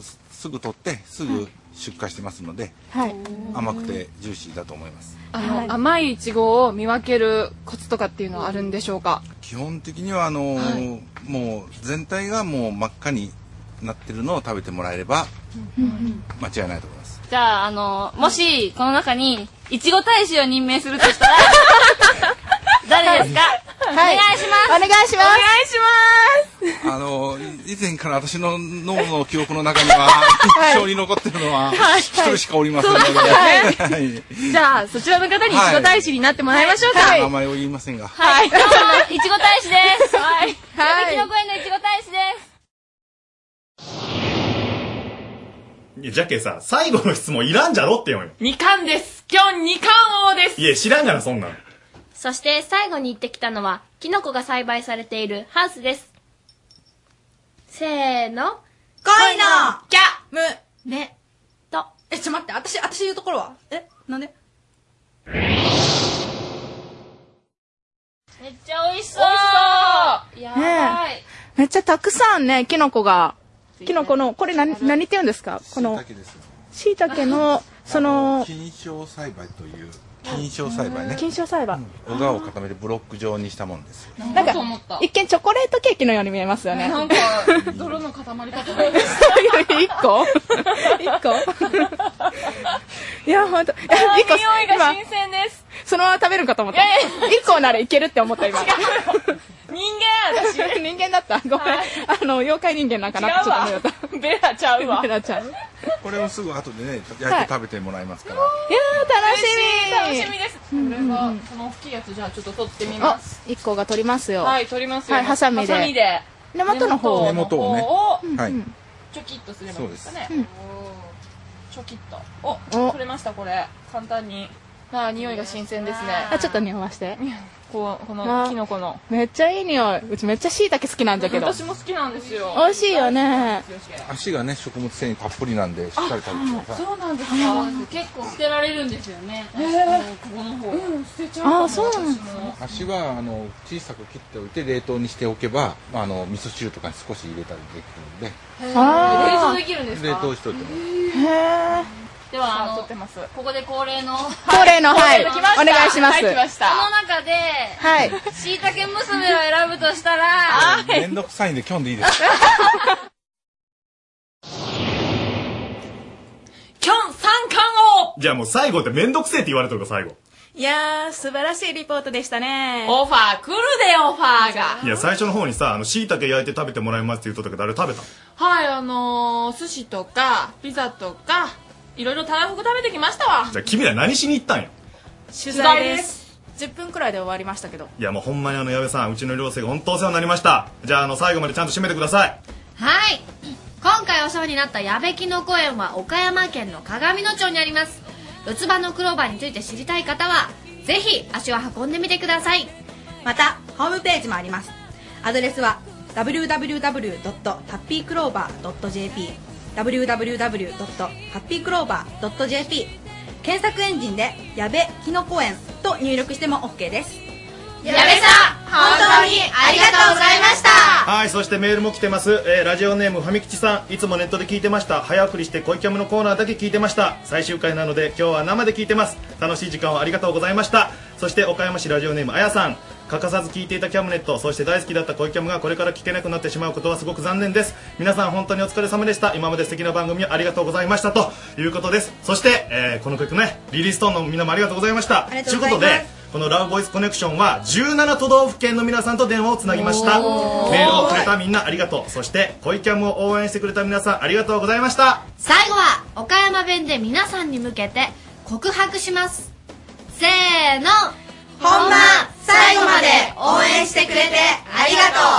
とうレーレー緊張したけどもっけー楽しかったですそんなみんなのこと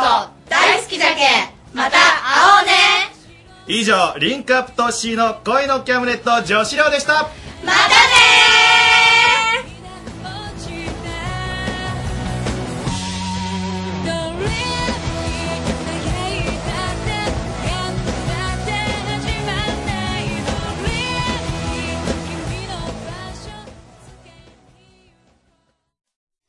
インディーズチャンネル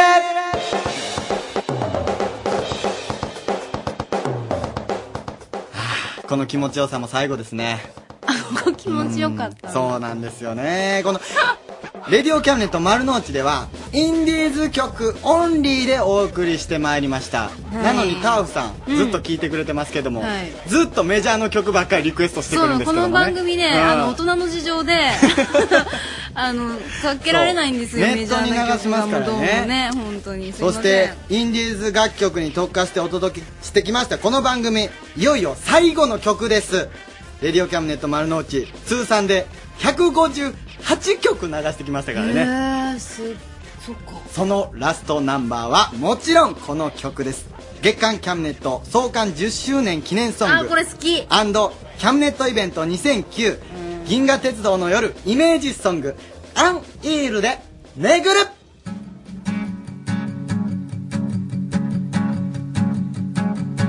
5分だけでいいから時間をくれないか今君に見せたい空があるよせわしなく過ぎてく日々の中で少しだけ立ち止まることも必要さ愛色の空に散りばめられた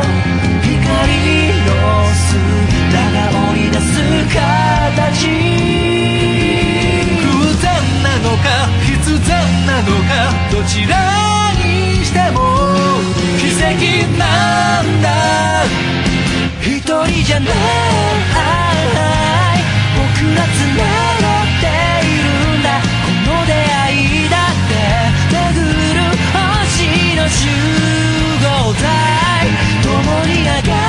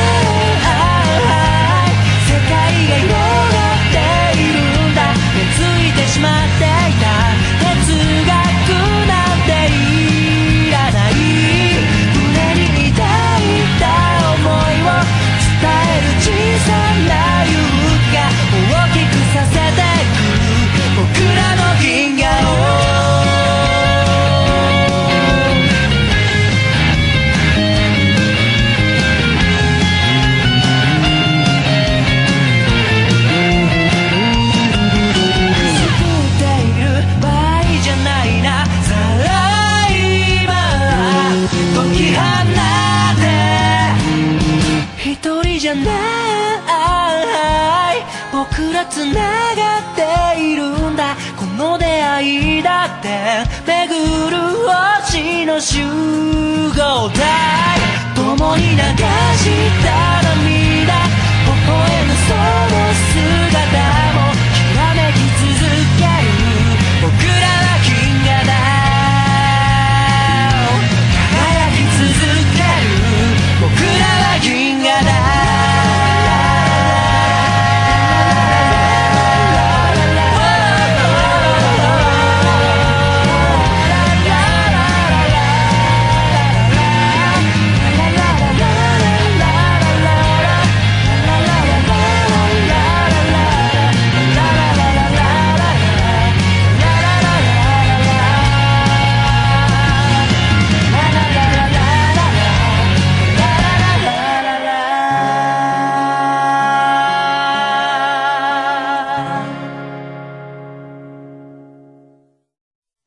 サニーとジュンジュンの就活応援バラエティジョブラブ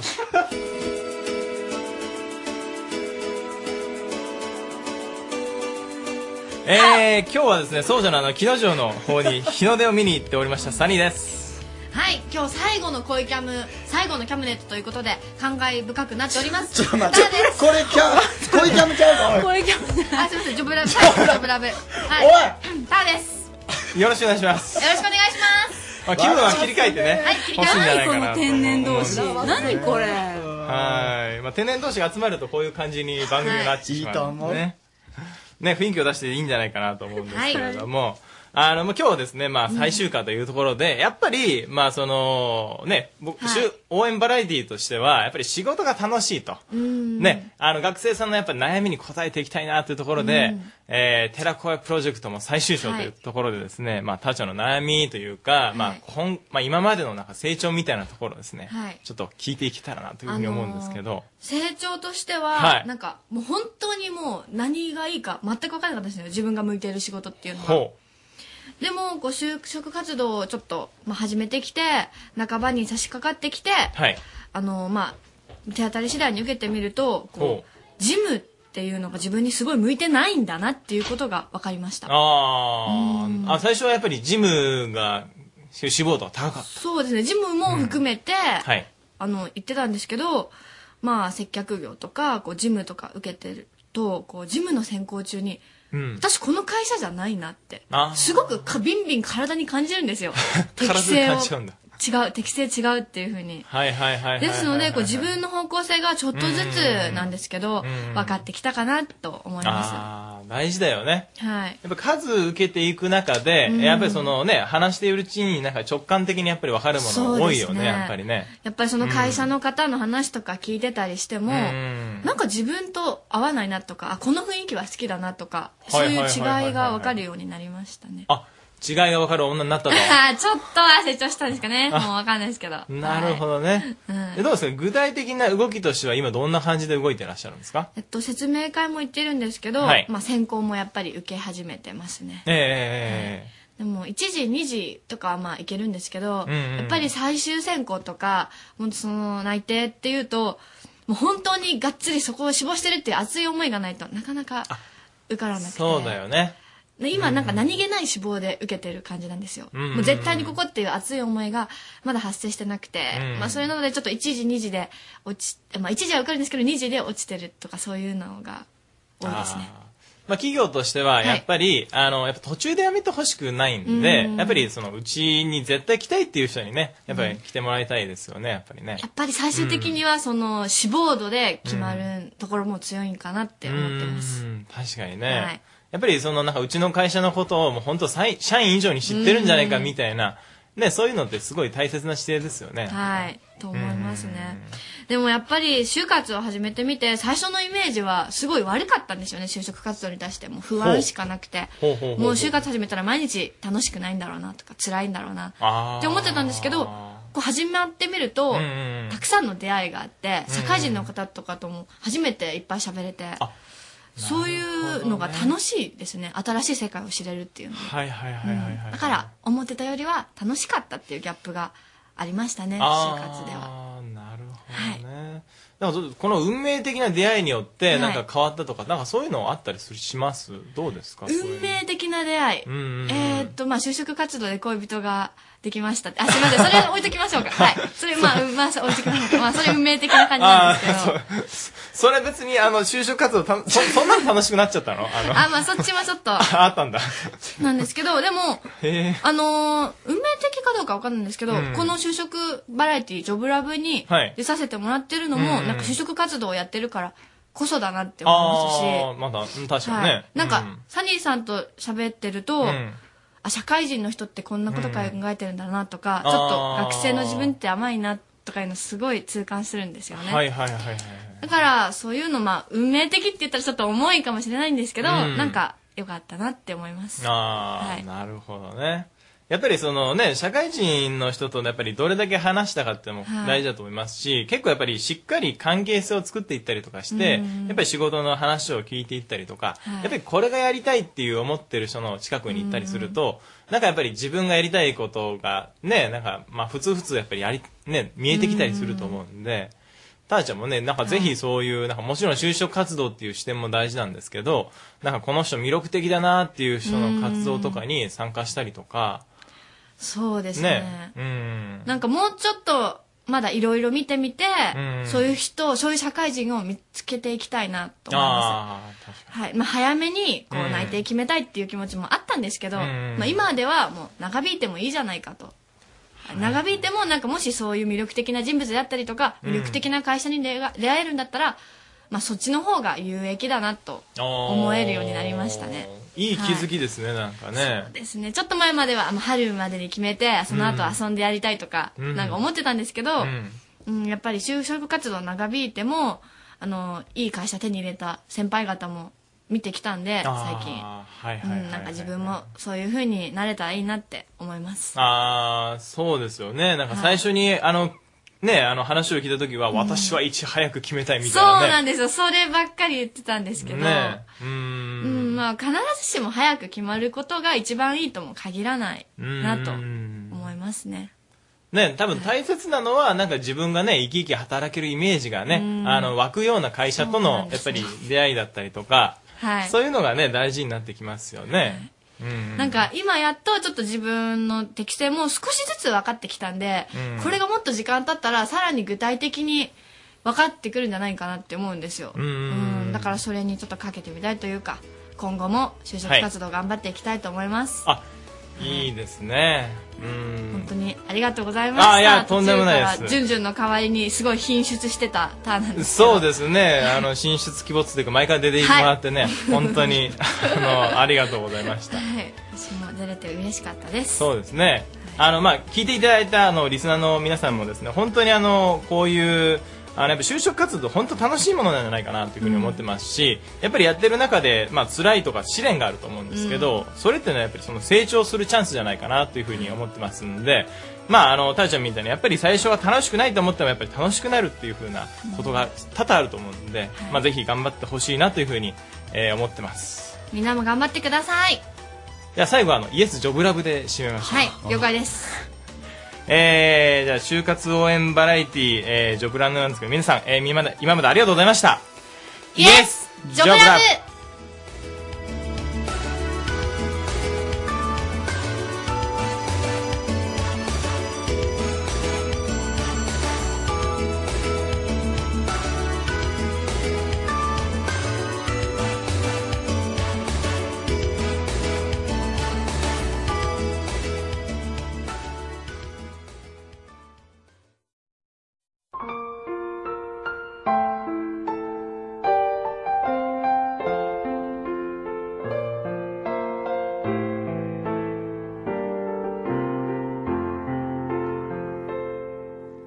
キ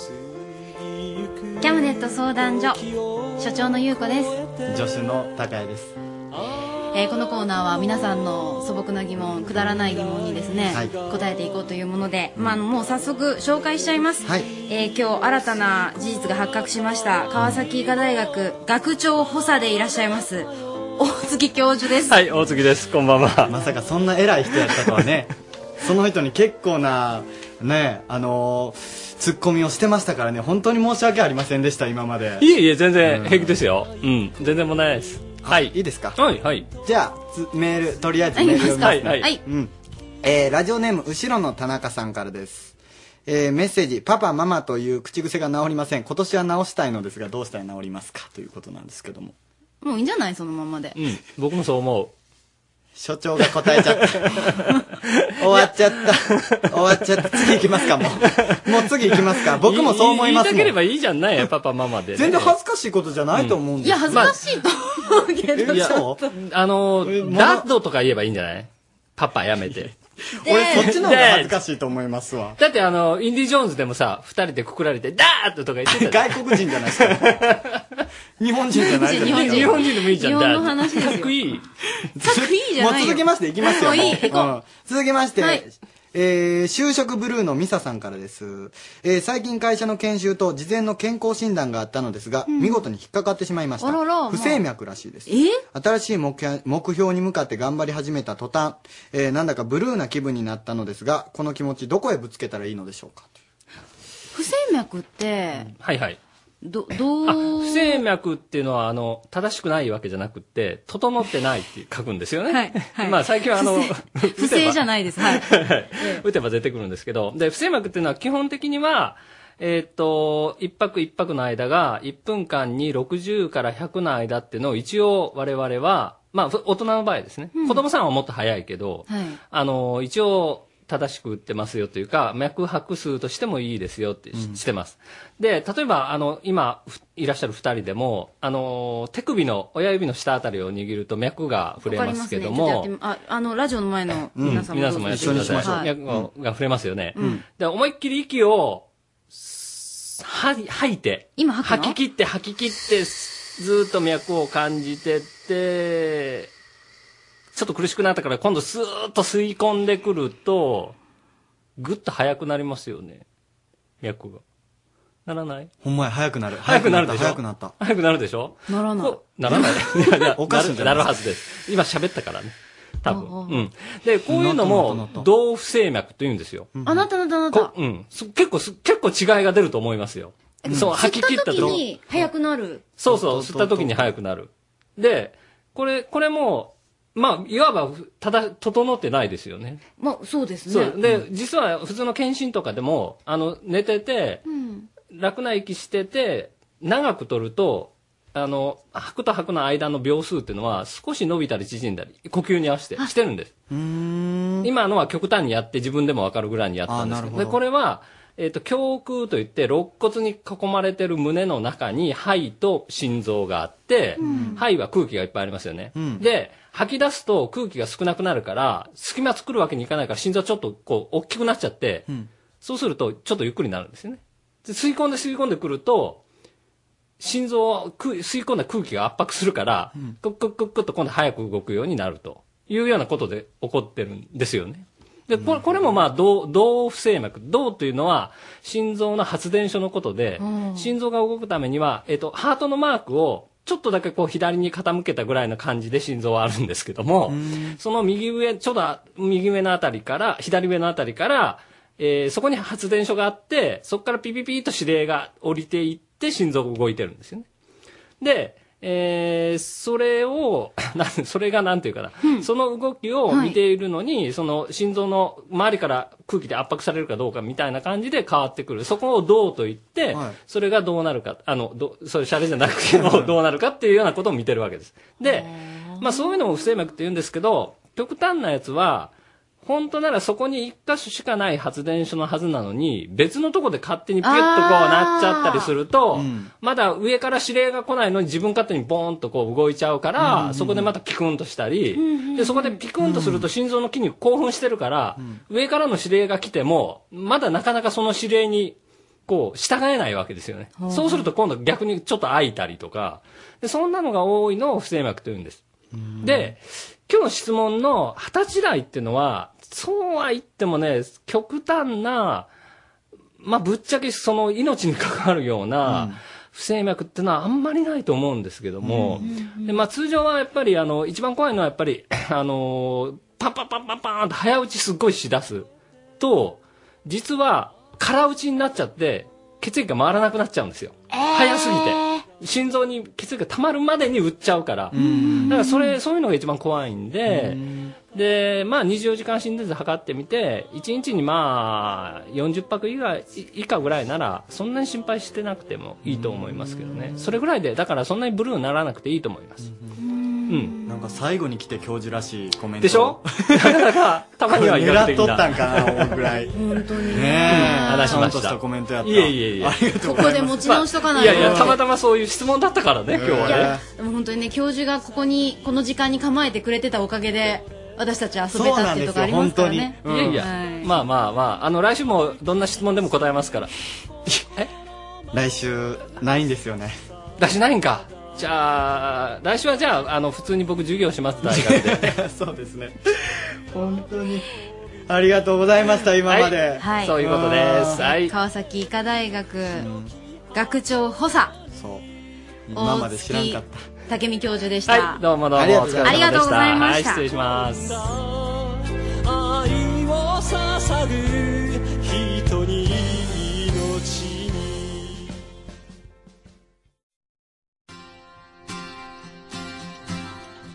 言ったもん勝ちです。あのー先々週のテーマで「贈る言葉」というものをやったんですけども、うんそれでちょっと、えーそのテーマで、えー最後流させていただきたいと思います、えー街の声です、えー最初は関西高校岡山代表として今甲子園に行っています関西高校のキャプテンから先輩に向けての贈る言葉ですどうぞ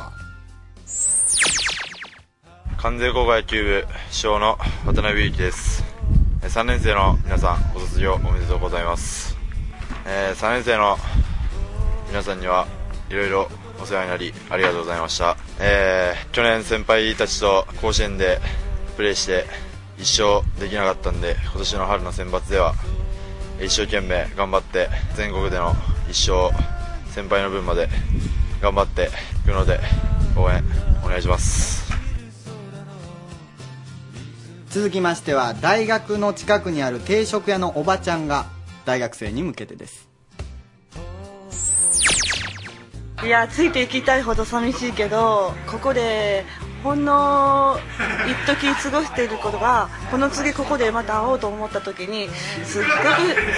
大変なことなんで今の今を大切にして元気に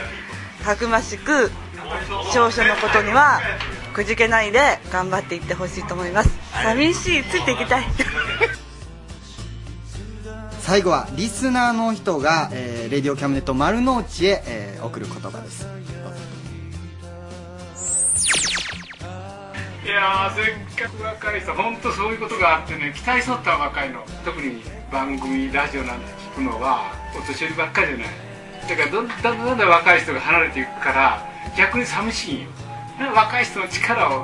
我々はそう思った頑張ってありがとうございますあのー今週のテーマは、えー新たな目標ですけども、うんお便りも来てるみたいですねそうですね、ん新たな目標ではなくどっちかって言ったらもしかしたら送る言葉に近いかもしれないのが一見あるのでいいかな、えーゆかさんですこんばんは今回キャムネットが最終回と知り今聞いています番組と同時に、えー請求書さんのコーナーが終わるのが寂しいです私はあまりネタが送れなかったのですが高谷くんたちと請求書さんのやりとりが面白かったです今度からはネットラジオのキャムネットも聞きますね感想だけになりましたが1年間ありがとうございましたゆかさんでした本当にリスナーの皆さん今まで聞いていただいてありがとうございました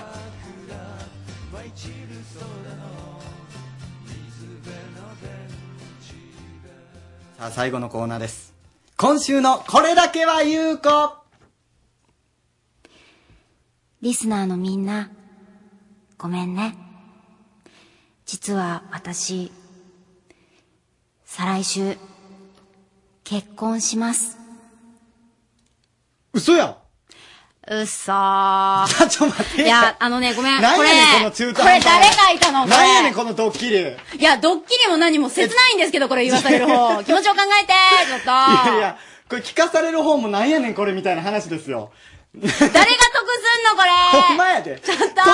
人がおらへんって。ほ んで、再来週ってちょっと現実味あるし。明日とかやったらもう嘘やろみたいなのあるけど。巧妙やね、ここのスタッフは、ほんまに。さあ、うん残り2分となりました。はい。いや、あのーこの、いろいろ送る言葉とかいただきましたけども、うんえー僕自身インターネットラジオとか、ネットマガジンとか、その他多くのイベントに、えー考えてます。キャムネットとしてね。だから、形を変えて、キャムネットは続けていきたいと思います。あのー僕のあた新たな目標といいますか、目標は、楽しみな何かを持ち続けていきたいな、と思っております。はい。あのー今回は話触れませんでしたけども、えー東日本大震災の被災者の皆さん、あの、震災は起きましたけども、今はまだこの目標を見つけれる状況状況じゃあり、ないかもしれませんけども、この現実を乗り越えて、新たな目標に向かって、こう楽しく行きましょう。はい未来は明るいと思います。楽しいことが必ずあると思います。本当にリスナーの皆さん、聞いていただいてありがとうございました。ねえ、終わってもうたえー、そうですね、あーあの、1年間やらせてもらいましてですね、あー本当にあの、素人同然の皆さんそうとですね、一緒にこうやってゼロから番組作りをしたというのは私初めてでした。いや、本当にね、みんなよく頑張ってくれましたし、あの、これから、えーディレクターも言ってましたけれども、ぜひ社会に生かしてほしい。今後の番組でのね、えーもろもろ、ぜひ社会で生かしてもらいたいと思います。えーそしてリスナーの皆さんも、いろいろと聞き苦しい点があったかと思いますが、どうぞ、もうね、本当1年間聞いていただいてどうもありがとうございました。本当に身内になりますけどもスタッフ本当にこんな素晴らしいメンバー集ま ったの奇跡やと思ってます本当にありがとうございましたこのメンバーで「レディオキャムネット丸の内」やってよかったはい、今後の高谷君そしてあの皆さんに期待してくださいというわけで1年間どうもありがとうございました Radio Cabinet.